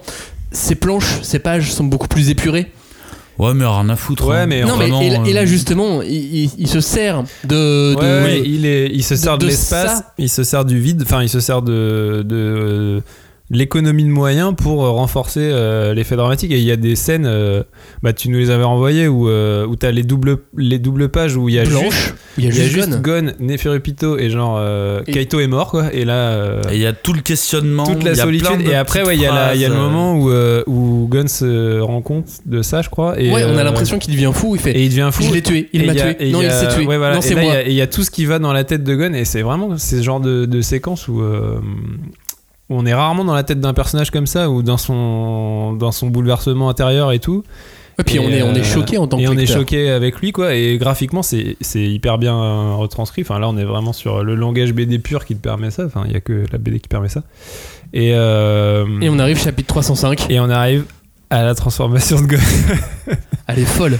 et là voilà C'est le moment où tu t'attends pas à ça. Gon il a ses cheveux qui poussent bah, c'est ce qu'on ce Bah, un dont peu on comme un- avait parlé. Avec un euh, petit côté comme Yusuke aussi, hein, euh, quand il a les cheveux qui poussent aussi. Bah ouais, c'est le, les, les instants de vraiment de, de pas de fracture mais de cassure Ouais. au niveau des persos de Togashi où euh, il aime bien montrer les moments où euh, son perso est cassé là, vraiment passe un et truc, que là. euh, et, ah, là, et là, c'est son haine de renforcement qui. qui en fait euh, bah, le, lui fait avoir l'apparence enfin le même Une euh, évolution ce qu'il physique, sera ouais. euh, ce qu'il sera plus tard en fait quoi en gros euh, même je crois que Pito Nifer Pito a dit euh, ah il a atteint la maturité qu'il, euh, dont il a besoin pour, euh, pour pouvoir me battre quoi en gros il est son, son haine lui permet d'obtenir le, le- Son corps d'accéder à l'âge à l'âge ouais. où il aurait la force pour la battre quoi et, euh, et là, elle se rend compte que, que Gon c'est vraiment un danger euh, pour le roi, quoi, et pour elle aussi. Mais euh, Et même le roi s'en rend compte. et le roi aussi s'en rend compte. Et euh, donc là, il y a le début du combat proprement dit,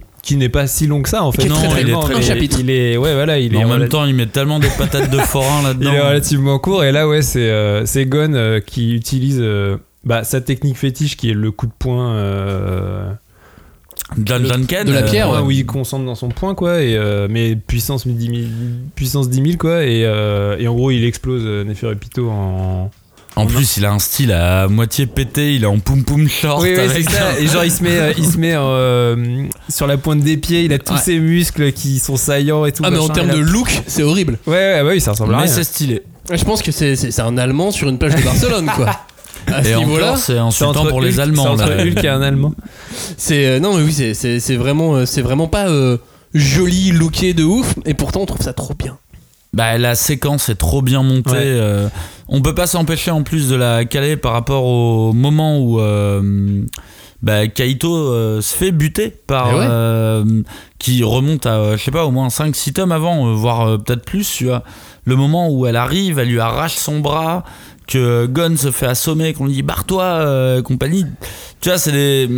Ouais c'est des que- séquences qui sont très Ouais, parce que là, elles se euh, répondent vraiment parce que en fait, donc du coup, premièrement, il défonce euh, Neferupito. Après, euh, il y a Kiroa qui arrive, je crois, qui le calme et qui lui Qui essaye de l'empêcher. euh, voilà, qui lui dit non, mais euh, Mais t'es- qu'est-ce que t'es devenu que- qu'est-ce que t'es devenu quoi? T'étais mon, mon petit copain, et maintenant et qu'est-ce que après, t'es? et après, en fait, t'as le, le, le cadavre, enfin, le, la- la- la- le- ouais, le, le corps de Neferupito qui a plus de tête, je crois, et qui est manipulé par son propre pouvoir et Ouais. qui attaque euh, Gon. euh, Ouais, qui continue d'attaquer de manière d'attaquer Gon, automatique. et là qui lui tranche le bras comme effectivement et là ça répond à la fameuse scène euh, où Kaito se fait couper le bras Bras que Gon utilise pour. et là et à la fin Gon au début il fait ah du coup c'est bon j'ai genre j'ai fini comme Kaito puis du coup il prend son bras et à la fin Et il, la il reprend avec. son propre bras et il fracasse la tête de Neferupito Il la transperce Voilà. avec son bras, quoi. c'est ça Gon qu'on ne reverra plus. et Euh, Gon plus on jamais. reverra plus voilà Plus en fait, jamais. et en fait c'est un peu ça le, le- le- ce combat là c'est ça qu'il a de fort c'est que d'une, c'est le, le- la résolution d'une promesse, parce qu'en fait, le combat contre Neferupito, tu l'attends depuis euh, limite Ouais. 10 tomes. Enfin, c'est une vengeance, temps, quoi, c'est ouais, c'est une vraiment la vengeance vengeance, que, euh. que,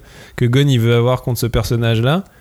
Neferupito qui t'a été présenté comme tellement puissant qu'il était euh, limite imbattable, quoi. Et en fait, euh, Gon arrive. Neferupito qui change même de look finalement au fur- Ouais, sur ce et combat, même de sur cette fin. Même ouais. de personnalité, tu vois, c'est un personnage Ouais. qui est. Elle devient de plus en plus humaine, complexe, euh. Et Gon qui euh, a priori perd son naine.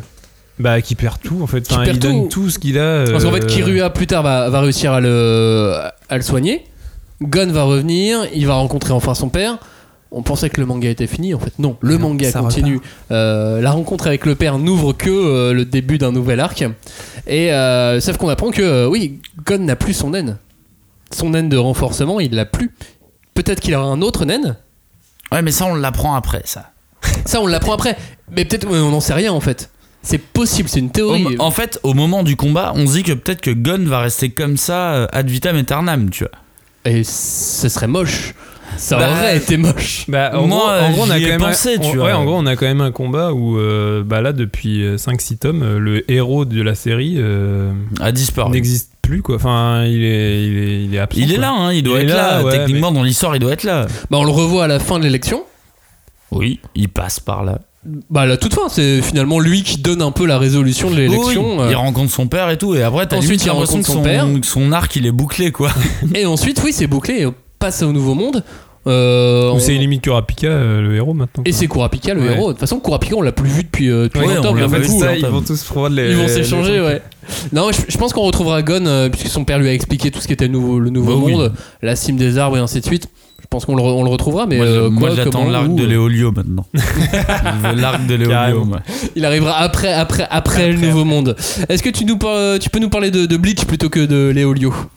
Euh, l'arc de Bleach, bah tout pareil. Non, Bleach tout tellement... court. Et quel combat dans Bleach? Bah justement, l'arc de Bleach dont je voulais vous parler. Ah Tellement dur de choisir un arc dans Bleach. Parce qu'ils font que se battre. dans Bleach. Ils font que Ces ça. abrutis ne font que se bagarrer. Même pas, ils prennent deux minutes pour discuter entre eux, tu vois. Même pas du fan service, quoi. Et il y a vraiment plein de combats de Chad que j'aurais bien aimé euh, raconter, plein de combats de Ishida. Moi, euh, c'était mes préférés, les combats de Chad. Moi, je pense que mes préférés, c'est euh, ceux de Ishida. Mais Ouais. euh, il fallait qu'on en discute tous ensemble et c'est là que ça a commencé à partir en couille. Mais euh, du coup, on a choisi de parler de l'arc. Enfin, c'est pas un arc, c'est euh, le, c'est dans l'arc du Soul Society, c'est le combat entre euh, entre euh, Kenpaichi et Ichigo.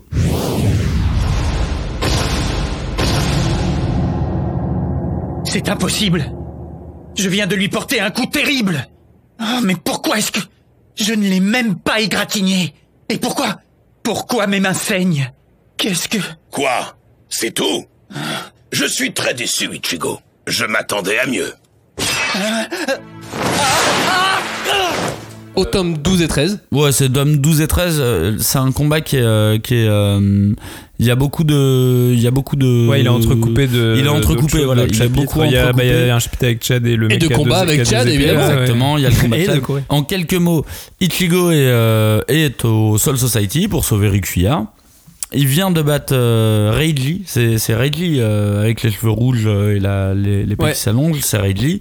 Il continue à avancer parce que c'est un peu le même système que Saint Seiya, hein. il avance de temple en temple, tu vois, euh, il avance pour euh, aller sauver euh, pour aller sauver Rikuya. Et là d'un coup, il tombe sur euh, l'un des capitaines de division, l'un des nombreux capitaines de division, Ken Paichi, je ne me souviens pas du, de Zaraki. son nom. Zaraki. Il commence à l'affronter. Il, euh, il s'en mord les doigts parce qu'il est, face à, il, est, il est face à une espèce de mur, un mec qui est trop Ouais, fort ouais, pour lui. Et euh, il brise, il se fait briser son Zanpakuto pendant le, pendant le combat, Violemment en plus. Ouais. plutôt violemment. Elle est assez non, classe. même pas, c'est limite assez doux. C'est juste un petit elle est, elle est vachement classe la scène. Non, mais en gros, en gros, il, il pointe et, euh, et en forçant, euh, En forçant, la il le pointe brise, dans le. Ouais, c'est-à-dire que Chigo se pense ouais, être se à l'abri. protège, se protège avec son épée Derrière. et l'autre en pointant dedans. Et euh, C'est pour ça que je trouve ça violent, parce qu'il avait l'air. euh, il se pensait à l'abri. Ah oui. Oui, mais c'est pas un coup violent. je veux Oui, dire, ah oui, c'est un- effectivement, met, euh, C'est comme un châle d'aiguille, tu vois. Il met un coup, quoi. Et euh, bah, Ichigo se retrouve dans son monde intérieur, euh, accompagné de Zangetsu, le nom de son sabre, euh, justement. Il va apprendre à découvrir plus que le nom de Zangetsu qu'il connaissait déjà, il va revenir et battre euh, Kenpaichi. Ce que j'ai adoré dans, euh, dans cet arc et euh, ce que j'ai réalisé il y a très peu de temps, c'est qu'en fait, euh, tout, euh, toute cette apparition de Kenpaichi, c'est un putain d'hommage au slasher. Vraiment, au slasher, au boogeyman, au film d'horreur. C'est-à-dire, quand Kenpaichi arrive, il arrive pas tout de suite, il les observe de loin. Ouais. Il est comme perché en haut, il les regarde et il choisit sa victime, comme un slasher, tu vois, où il va dire Ah, tiens, c'est elle ma victime, Oui, euh, tu- c'est elle que je veux, quoi. Et puis tu l'entends arriver avant parce qu'il a ses Tu clochettes. l'entends arriver avec ses clochettes. À la manière du euh, tueur de Halloween, bah, Kenpaichi, il se prend des coups, mais il se relève toujours. il se relève encore et encore et il continue à courir après.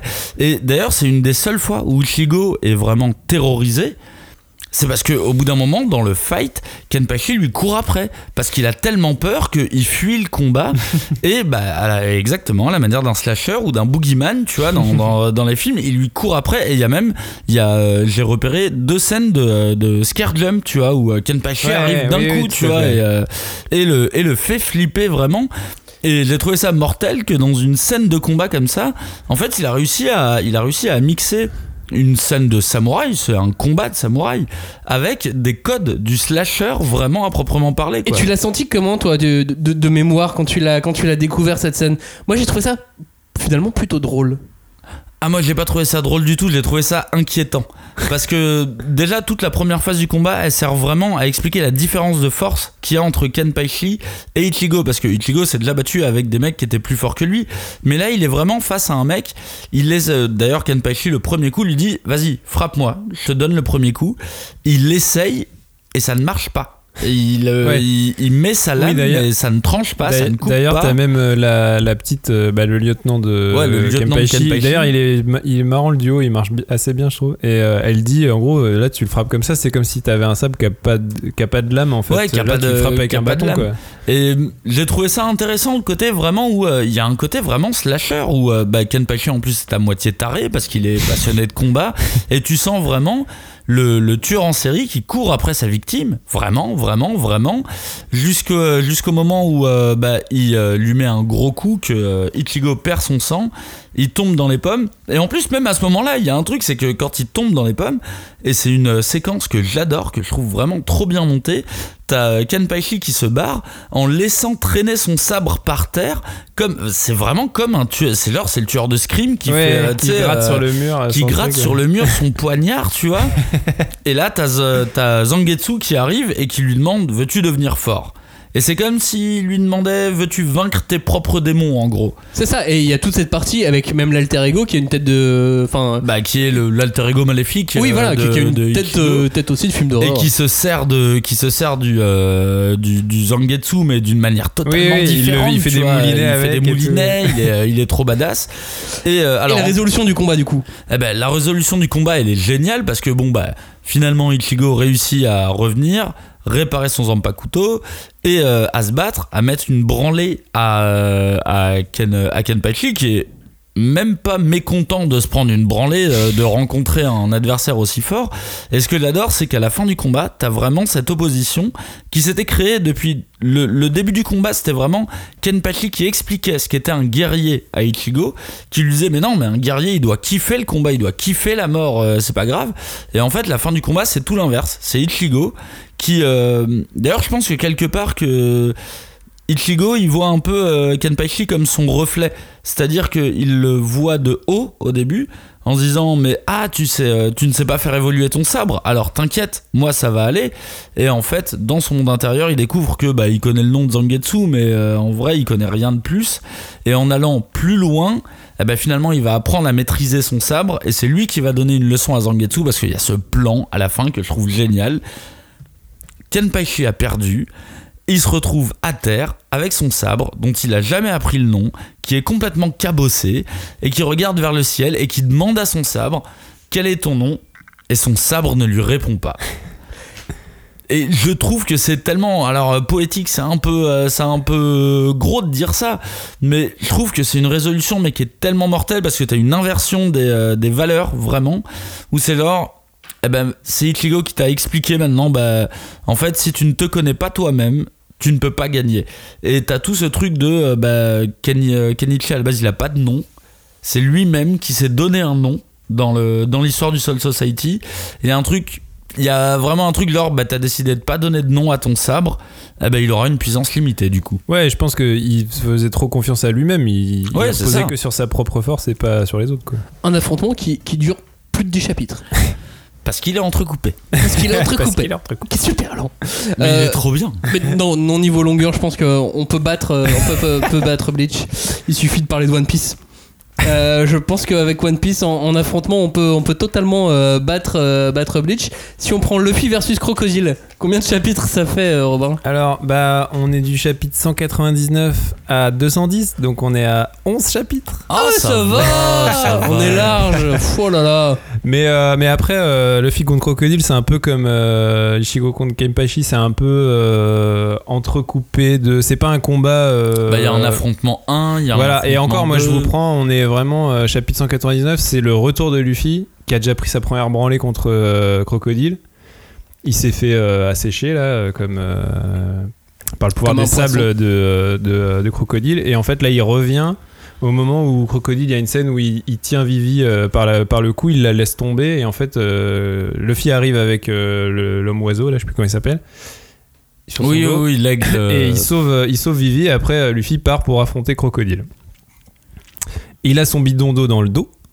Le fameux bidon Parce qu'il a- très important. Parce qu'il a enfin compris comment on pouvait frapper Crocodile, qui Il a avait l'air invincible parce que quand tu le frappais, il se transformait en sable.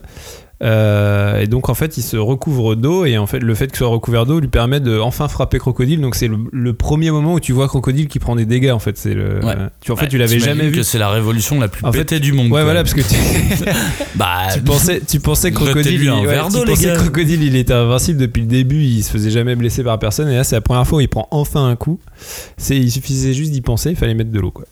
Et euh, De l'eau qui va être très pratique pour un moment très drôle. pour un moment très très très très très drôle parce que du coup il y a, il y a- il y a ce combat euh, qui monte en puissance parce que Crocodile se dit putain mais en fait tu sais pas trop un, un blaireau il est en train de me il a trouvé la faille. il a enfin euh, trouvé la faille et tout.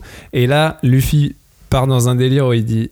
Et là, et en fait, tu n'as rien vu parce que là, je vais entrer dans ma nouvelle phase. Et là, bon, Cagnard, on avait déjà parlé dans une émission précédente, mais Luffy se transforme en À quoi, Aqua Luffy, Luffy. Et donc là, tu t'attends à un truc complètement euh, badass et tout. Et en fait, il ressemble absolument à rien parce qu'il a juste Bah, il ressemble avalé, à un bidon, il a juste quoi. avalé le bidon d'eau et donc il, est, il ressemble à une énorme outre d'eau. Alors, qu'est-ce que tu dis de ça? J'ai changé, je ne suis plus le même homme qu'avant. Ce crétin est complètement fou. À présent, je suis Aqua Luffy.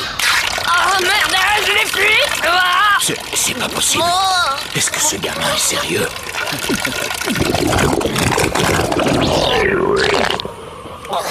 J'ai le bide qui va exploser, j'aurais pas dû boire autant.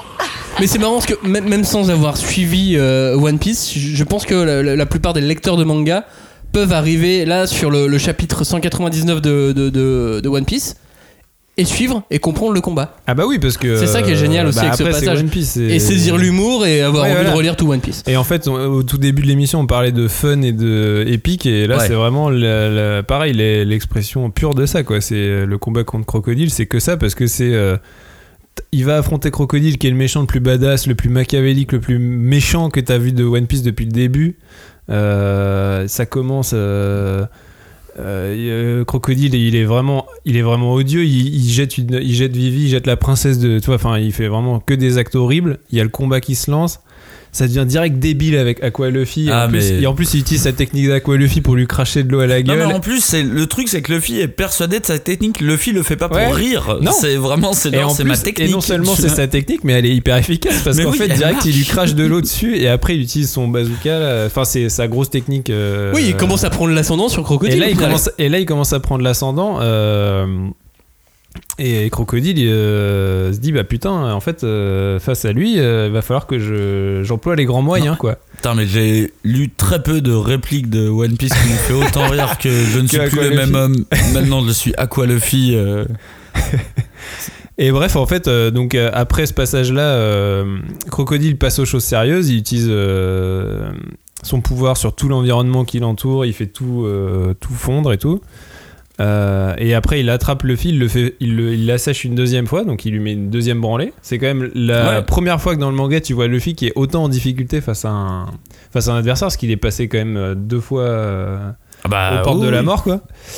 Euh, et après, en fait, c'est là où le combat se, est entrecoupé d'autres chapitres, puisqu'en fait, en parallèle, il y a toute l'histoire de la révolution que Crocodile a fomentée Ouais. et de la- l'attentat qu'il a prévu pour. euh, Et ils sont plusieurs de l'équipe à se battre. Ouais, ça. voilà, il y a, y Ça, c'est la spéciale One Piece. Ouais, Euh, voilà. Tu suis tous les mecs a se battre en même temps. Il y a un Euh, combat et en même temps il y a tout un truc qui se passe autour et euh, donc euh, Crocodile continue son plan et en fait Luffy revient après et finit son combat contre lui en utilisant euh, non plus de l'eau puisqu'il a plus son bidon mais le sang qu'il a versé par ses précédentes blessures et en fait comme le sang bah, c'est liquide c'est comme Ça. de l'eau et ça lui permet de, Il arrive à de taper dur. finalement vaincre euh, Crocodile dans un combat à la fin c'est vraiment un combat de chiffonnier il se frappe Ouais. mais Ouais, ouais, il se il y a, frappe il y a plus aucune règle, il y a euh, plus rien. Euh, Crocodile, il sort son, cro- son crochet euh, en- euh, empoisonné. euh, il y a vraiment plus aucune, euh, aucune limite, aucune règle. Et ce combat épique, il, il clôturerait presque la première partie de One Piece, quoi, Ouais. au bout de 20 Ouais, tomes, ouais, quoi, enfin, clairement, 20, euh, ouais. 22 tomes, 23 tomes. Pour Bah moi, ouais. il clôture la première Ouais, parce qu'en partie, fait, euh. euh, on est vraiment sur. Bah, déjà, moi, de mon avis personnel, c'est le meilleur arc de One Piece. Tout pareil. Enfin, jusqu'à aujourd'hui, quoi. Euh, et on est vraiment. euh, bah, déjà. C'est le premier capitaine corsaire qu'on rencontre, donc c'est vraiment le moment où Luffy il découvre vraiment le, le- le- Ce qui va l'attendre ce qui va pour devenir que le roi gros- des pirates. En gros, Crocodile, c'est un mec surpuissant, mais tous les mecs qu'il va affronter Ouais, plus tard, ça. ça. va être des mecs de cet ordre-là, quoi. C'est-à-dire que. Mais tu à souviens partir de maintenant, ils auront Ouais, ce niveau. Ils auront ce ouais. niveau-là, ils seront tous aussi. À la fin, en le battant, il lâche quand même un Je m'en fous, je serai le roi des pirates C'est bien en gras, tu vois, bien écrit en énorme. pour changer. Mais c'est vrai qu'il y a ce côté euh, dans, dans, dans cet arc, il y a ce côté euh, horloge. Qui, Et oui, et en euh, fait, qui c'est est ça. Et, Tellement et en fait, le combat, il est hyper, euh, hyper épique, hyper rythmé, et surtout, comme il y a toute l'histoire de, de l'attentat à, à déjouer derrière, t'as vraiment l'impression qu'il est, euh, qu'il est sur un rythme du tic-tac, quoi, de la bombe, quoi. T'as vraiment Ouais. l'impression d'entendre le tic-tac de la bombe en même ouais, temps que le combat se c'est long se et haletant à la fois. Ouais, voilà. ouais. Oui, parce que le combat est long. On, est- on est sur 11 chapitres, mais. Et Mais sur le deux rythme, tomes. Temps, il le rythme est il tout mortel. le temps dans l'urgence, quoi. C'était donc le combat de One Piece. Là aussi, on avait le choix. hein. On avait un million Oui, de combats. euh, Bah oui, euh, mais celui-là, on est, on est à peu près tous tombés d'accord très rapidement. Oui, parce qu'on est tous fans de, on est tous aussi fa- fans de cet arc de One Piece aussi. Et on est fan de crocodile. Ouais, on aussi. est tous fans de crocodile.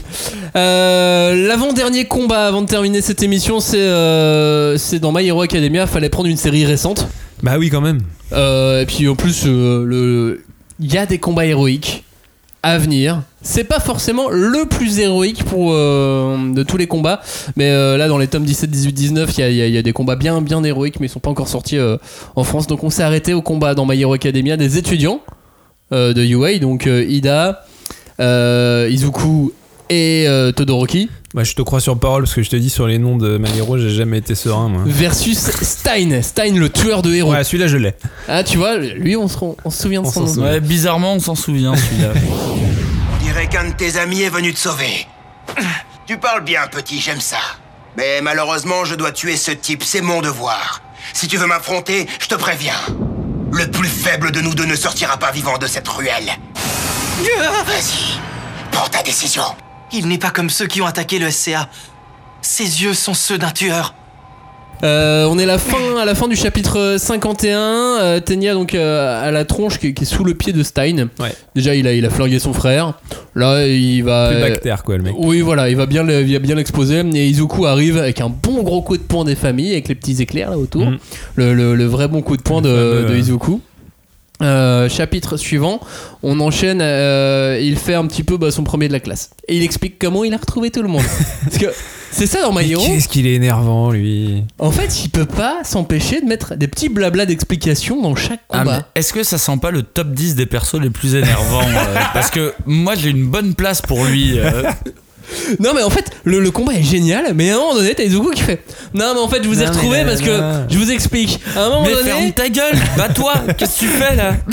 Je suis d'accord, et il se bat après, mais pour de vrai, c'est bien. Mais voilà, au, au fond, euh, au fond, fallait qu'il explique euh, comment il les a retrouvés. Alors, peut-être que s'il prend tout son temps, c'est parce qu'il est totalement flippé. Parce qu'en en vrai, il arrive, mais, euh, mais, mais il est Mais ça, ça totalement marche bien. flip de Ça, ça Stein. marche très très ouais. bien. euh. Euh, il est face à un vrai meurtrier. Finalement, c'est son premier véritable combat, quoi. Super combat, quoi. C'est pas son premier super vilain, mais c'est le premier où il est face à face. Les profs sont plus là, par contre. Ouais. Là, il est en Et le premier où il est face à un vrai tueur dont il sait que c'est un tueur. Oui, où il est C'est-à-dire les autres, ils savaient que c'était des tueur. super vilains et peut-être le capturer, il sait pas trop. Là, il est, il sait que c'est un mec qui est capable de tuer, qui a une, une soif de, et qui est, bri- et qui est brillant quoi. en plus quoi. Enfin, Et il qui est- tombe contre un mec qui est ultra bon, quoi. qui a une science du combat euh, qu'il avait jamais vu. C'est ça. quoi. De toute façon, il lose d'entrée. Euh, le pouvoir de Stein euh, est, est en pratique, il a, il a pu immobiliser tout le monde.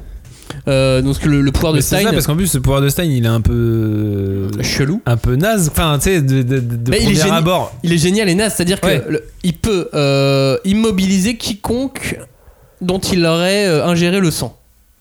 Voilà, il suffit de, donc de, de- de boire une goutte de sang Et de n'importe qui pour le, pour le bloquer. euh, ouais. Et après, euh, il y a toute une théorie, ça dépend. Oui. Oui, c'est- nanana, Il y a ce fameux délire Mais du vu qu'il a des excellentes techniques de tueur, c'est pas très compliqué pour lui de récupérer du sang. Ouais. C'est ça, exactement. Euh, à- à ce moment-là, il y a Todoroki qui débarque, parce qu'il fallait bien qu'il soit à 3. Euh, pour la première fois, il accepte d'utiliser son côté on fire. Ah, Bigou. Ouais, Bigou. Bigou, tu. Moi, je l'appelle Bigou. Toi aussi tu leur donnes des noms. Ouais, mais alors, du coup, Bigou, au début, il n'utilisait qu'un seul goût. Là, pour la Ouais, première fois, il accepte Il a enfin. enfin, assumé son statut de carambar Bigou. C'est ça. Dire que j'étais vanille et fraise. Sa partie piquante. Mais euh, en fait, ce qui est drôle, c'est qu'il se fait mettre mal pareil, en fait. Bah, alors Donc- que c'est le plus puissant, Ouais, techniquement. ouais, mais euh, Ida, il, il est par terre, il peut plus bouger. Izuku, il est debout, mais il peut plus bouger. Euh, Todoroki se fait défoncer, euh, il se fait défoncer de la, de la- de la même façon. Euh, pendant ce temps-là, ils font des théories. Ouais. Ah, ils réfléchissent, hein, les gars. Eh ouais, parce que Izuku pouvait pas s'empêcher de dire, d'expliquer comment il en est arrivé là. Mais maintenant, ils peuvent pas s'empêcher de faire. Non, mais ça serait quoi en fait le pouvoir de Stein? Parce qu'il faut qu'on comprenne le pouvoir des autres avant de les affronter. Non, mais c'est marrant, tu sais, c'est très scolaire. Ils Ouais. sont à l'école et on dirait une épreuve, euh, une épreuve scolaire. Bah, en vrai, c'est leur épreuve Oui, scolaire. mais C'est pour ça était- qu'ils passent euh, quelques étapes. euh, Mais elle était pas prévue quoi. Ouais. Oui, voilà. c'est ça. Celle-ci était pas au programme, mais ils l'ont quand même quoi. Donc ils font, euh, ils font mille théories pour comprendre. C'est comme un contrôle surprise. C'est ça. Euh, et puis bah voilà, il trouve. Euh, et comme d'hab, euh, bah, c'est, la foi de, de, de Deku de Izuku qui réveille tout le monde, tu vois. Sa foi de héros. Après, euh, c'est le truc, c'est que Stein, il est trop stylé, quoi. Hmm. Et c'est le, vraiment le gros avantage de My Hero, c'est que les méchants, ils sont tellement stylés. Et euh, alors lui, en plus, il a des motivations. C'est pas que tu peux les comprendre, mais tu peux les entendre. C'est euh, les, les motivations de et Stein. les personnages, enfin en tout cas Izuku les entend. Hein. Et il les entend et Ouais. il, il a cet auteur, il a vraiment une capacité. Moi, je suis persuadé qu'il devrait faire un manga sur les méchants. En vrai, Euh, c'est ça qu'il devrait faire, tu vois, parce que tous ces méchants, ils sont hyper stylés et euh, on, on accroche direct, quoi. Et, malgré tout, ça parle beaucoup, beaucoup, beaucoup. Mm. Et là, on est en plein dans les, tu sais, dans les questionnements de, de ce que c'est d'être un héros, de ce que c'est d'être héroïque. Et euh, il y a toute cette partie-là qui, euh, Bah, bah, qui valeurs, englobe le combat. Ouais, toutes les valeurs qui englobent le combat.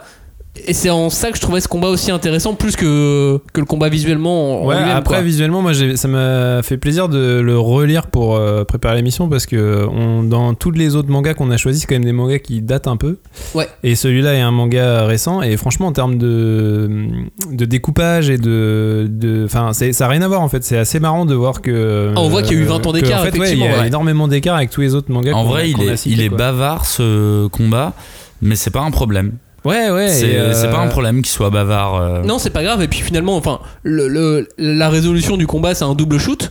Tu sais, Ouais. c'est la, c'est la foi. Il Mhm. décide d'être en équipe. Coup de pied de Ida, coup de poing d'Izuku.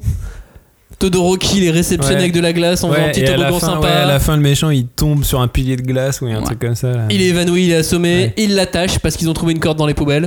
bah oui, Bah, bah, il y a toujours une corde dans les poubelles. Mais tu Va sais regarder que- dans ma poubelle, tu vois. tu sais que ce, truc débile de ah, j'ai trouvé une corde dans les poubelles. Il a fait une note. L'auteur a fait une note pour dire non mais c'est normal, on trouve des cordes dans les poubelles parce que les gens attachent leurs vieux journaux. Ouais, mais ça, c'est genre au Japon, le saviez-vous Ouais, et alors les cordes, les cordes pour attacher les vieux journaux, je sais pas si pour un Ouais, mec c'est genre clair. Stein ça marche. Hein. Et ben là ça a marché, mais non, en fait non, c'est pas la fin. Rebondissement, Izuku se fait capturer par un, un méchant oiseau, tu sais. Ah, bah oui, oui. Tu sais les, les- les monstres, enfin les monstres, les, les- les vilains un peu mutés en les, mutants. ouais, les mutants Ouais, euh, les qui ont pas de conscience. euh. Euh, c'est ça, donc il capture Izuku, il s'envole, et, et là Stein le sauve.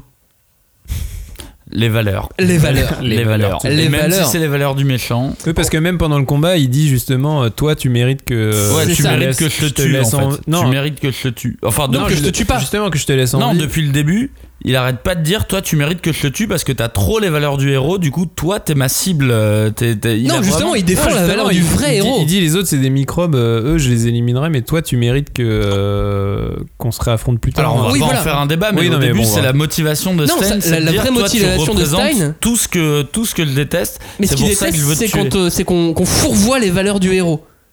C'est pour ça aussi qu'il va Ah, tuer, qu'il va tuer ce méchant en disant tu utilises tes pouvoirs comme un mauvais vilain, donc je te tue, je vais sauver Izuku, et vous, là, vous tous, vous utilisez Ouais, mal, pas tous mal vos trucs. vos, euh. vos pouvoirs comme il faut. Seul All Might peut me battre. Et j'accepterai d'être tué uniquement par All Might. Oui, c'est vrai a C'est sa dernière phrase euh, au final. fascination. Tu veux, on demandera aux auditeurs, tapez 1 si vous Et il tombe, euh, il tombe, et là on apprend plus tard qu'en Tapez fait. euh, 134 tapez bis deux. si euh, jamais vous trouvez que. le- Et, et là où c'est technique, c'est ce que on apprend que finalement ses poumons ont été per- euh, perforés par, par des côtes. J'aime bien quand c'est précis comme ça. Ouais. Il s'évanouit parce que ses poumons ont été perforés. Voilà, Bah, on est une précis. blessure, euh, c'est une une vraie blessure. blessure, c'est On technique. était sur de la flamme et de C'est la pointu. glace et du, euh, et du coup de poing. Et là, on est sur du réel. Une et là- petite côtelette. Oh, bah, petite côte Ça fait plaisir. C'est ça. Dernier combat après My Hero Academia, on revient sur un vrai grand classique. Cagnard, parle-nous de Dragon Quest. Parle-nous de Dragon Quest, la quête de Dai. parle-nous de. À toi de le dire, pas à moi. Parle-nous de Fly. Merci.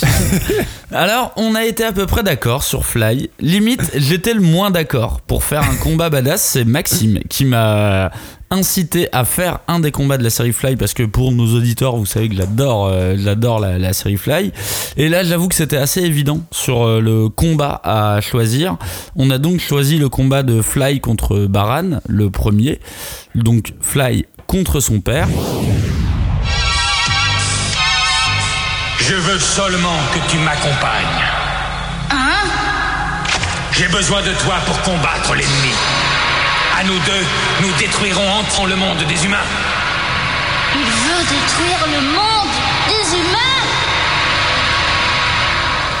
Alors moi c'est tout simplement le, le- le combat que je préfère dans Fly, même si on a plein d'autres qui sont hyper stylés. Le, le- la différence c'est que c'est un combat qui, euh, qui, euh, qui découle de plusieurs autres combats.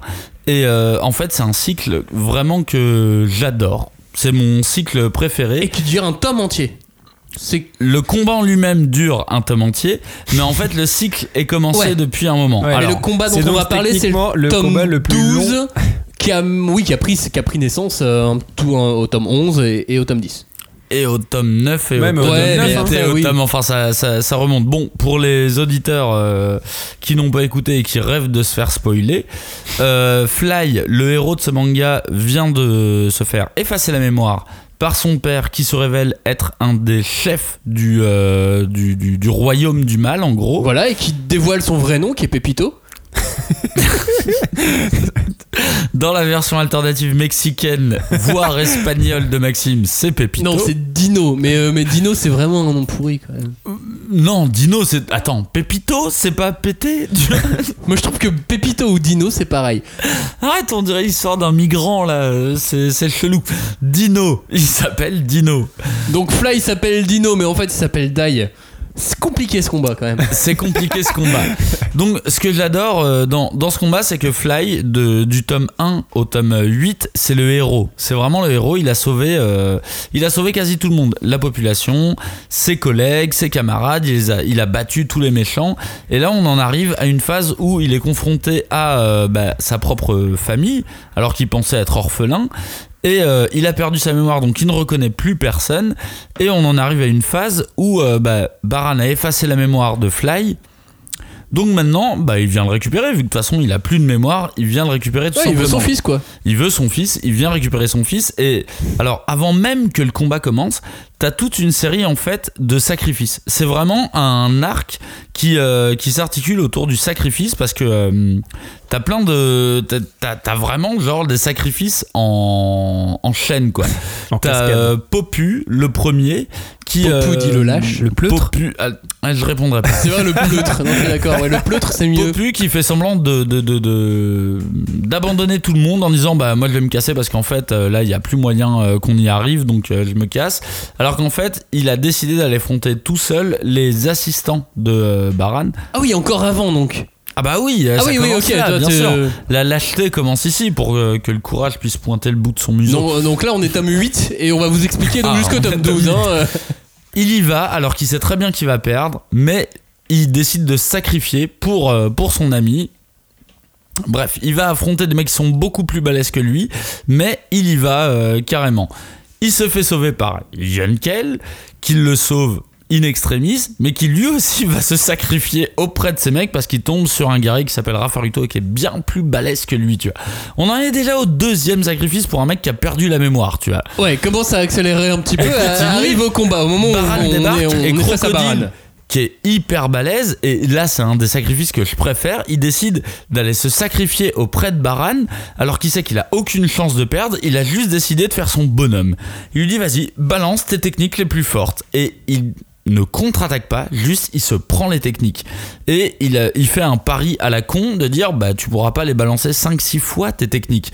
Donc je vais les prendre et on verra qui de nous deux arrêtera le, euh, arrêtera le premier. Et j'adore ce truc, ça continue quoi. Là, c'est le moment où Baran pète un plomb et lui aussi va sacrifier un truc. Il va sacrifier son humanité en fait.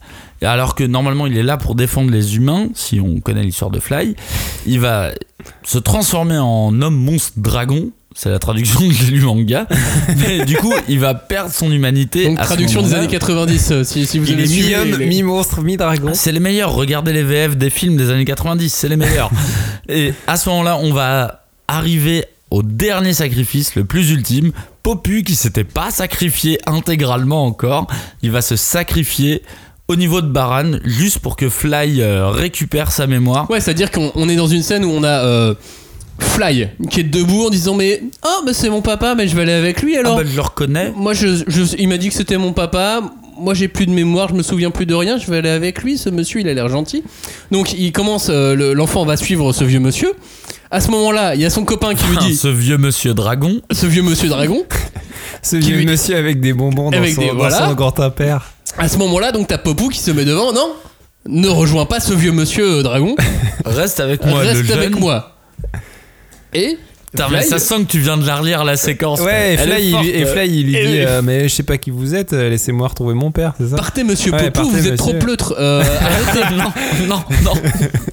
Et là, bah, voilà, après, euh, voilà, moi, j'en ai déjà parlé souvent de cette séquence. euh, Non mais la, la séquence est magnifique effectivement on a on a Popou qui euh, qui attaque euh, qui attaque Baran Alors qu'il sait qu'il a aucune chance. euh, et qui lui envoie une une comment on appelle ça un sort Oui, il accroche ses doigts sur sa un sort de sacrifice, euh, je vais pas donner le nom, sinon ça un- fait trop geek, mais. un- interdit de ouf et un sort euh, interdit de ouf. et il se bah, il se il se suicide Il se quoi. il fait une jiaotsu quoi Et vraiment en disant, ouais, chaoutsu. il fait une chaoutsu, mais en disant, eh, si après ça tu te souviens pas de moi, vraiment je te maudis quoi, je te jette un sort, vraiment quoi. et bingo Et c'est à ce moment-là que le combat commence. Fly récupère, euh, récupère sa mémoire.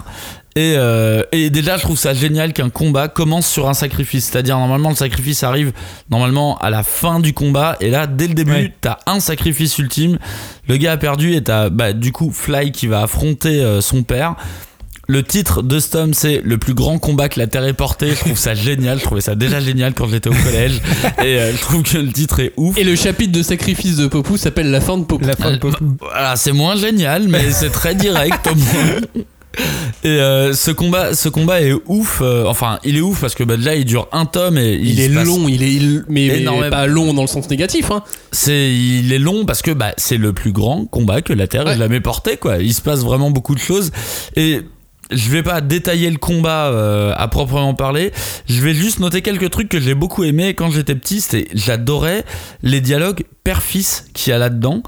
Alors, ils se battent entre père et fils, mais en vrai, des affrontements père et fils dans le manga, il y en a pas 15 000. Est-ce que tu crois que dans la VF, dans la trad de l'époque, ils se sont amusés quand ils ont lâché un petit Je suis ton père de, de, de la part de Baran Bah, alors, Bah, vu parce qu'il y a un- ouais, parce qu'il y a clairement cette réplique. hein. Il y a un je suis ton père, donc je pense.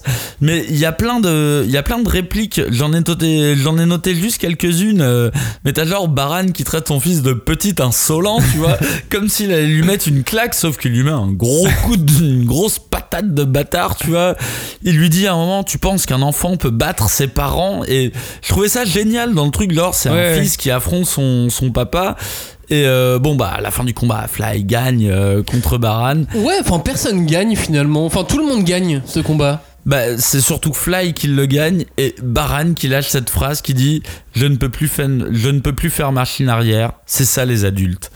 Et tu vois, je trouvais ça génial. Genre, bah non, c'est un non-sens cette phrase, tu vois. Mais voilà, c'est un adulte parce que, en plus, Baran, il a vraiment le, le profil atypique du père Blédard, tu vois. Quand il est transformé en homme monstre dragon, il a une stache mou. Il déteste les humains, les étrangers et compagnie. Je, Par rapport à. Vegeta, tu le mets à quel niveau? Ah bah, je le mets bien au-dessus. Ah ouais, donc il Ah, est je le mets bien plus algérien que Vegeta pour toi. Mais ouais, parce que tu sais quoi? Baran, il veut même pas que son fils existe, tu vois. Il veut récupérer son fils et il veut l'amener au bled. Il veut pas genre qu'il vive avec les humains ni rien. Vraiment, il veut le ramener au bled et cette moustache. J'ai jamais vu plus Ah belle bah, c'est la plus belle moustache dans du manga. euh, J'en ai pas vu. Mais euh, j'avoue, moi, c'est un combat. Enfin, tu vois, je l'ai relu ce midi et. euh, c'est le, Ça t'a remis frisson, quoi. ça m'a remis des frissons et à la base c'est le premier manga qui m'a vraiment mis la larme à l'œil et bah ça marche encore. Mais tu sais, quand je te dis que tout le monde gagne à la fin, c'est que euh, finalement les sacrifices ont servi et ils seront pas non plus dans le vide. Ils seront le vrai combat dramatique de Baran, c'est quand il se bat contre Adora. Bien beaucoup plus tard. Bien après. Parce que là, finalement, Baran s'en sort vivant, Fly s'en sort vivant, Baran sauve Popou. non mais c'est une sorte d'exéco tragique, tu vois. C'est un exéco tragique. Gomme il parle. non Gomme mais je parle. veux pas revenir sur le fait que Gomme parle.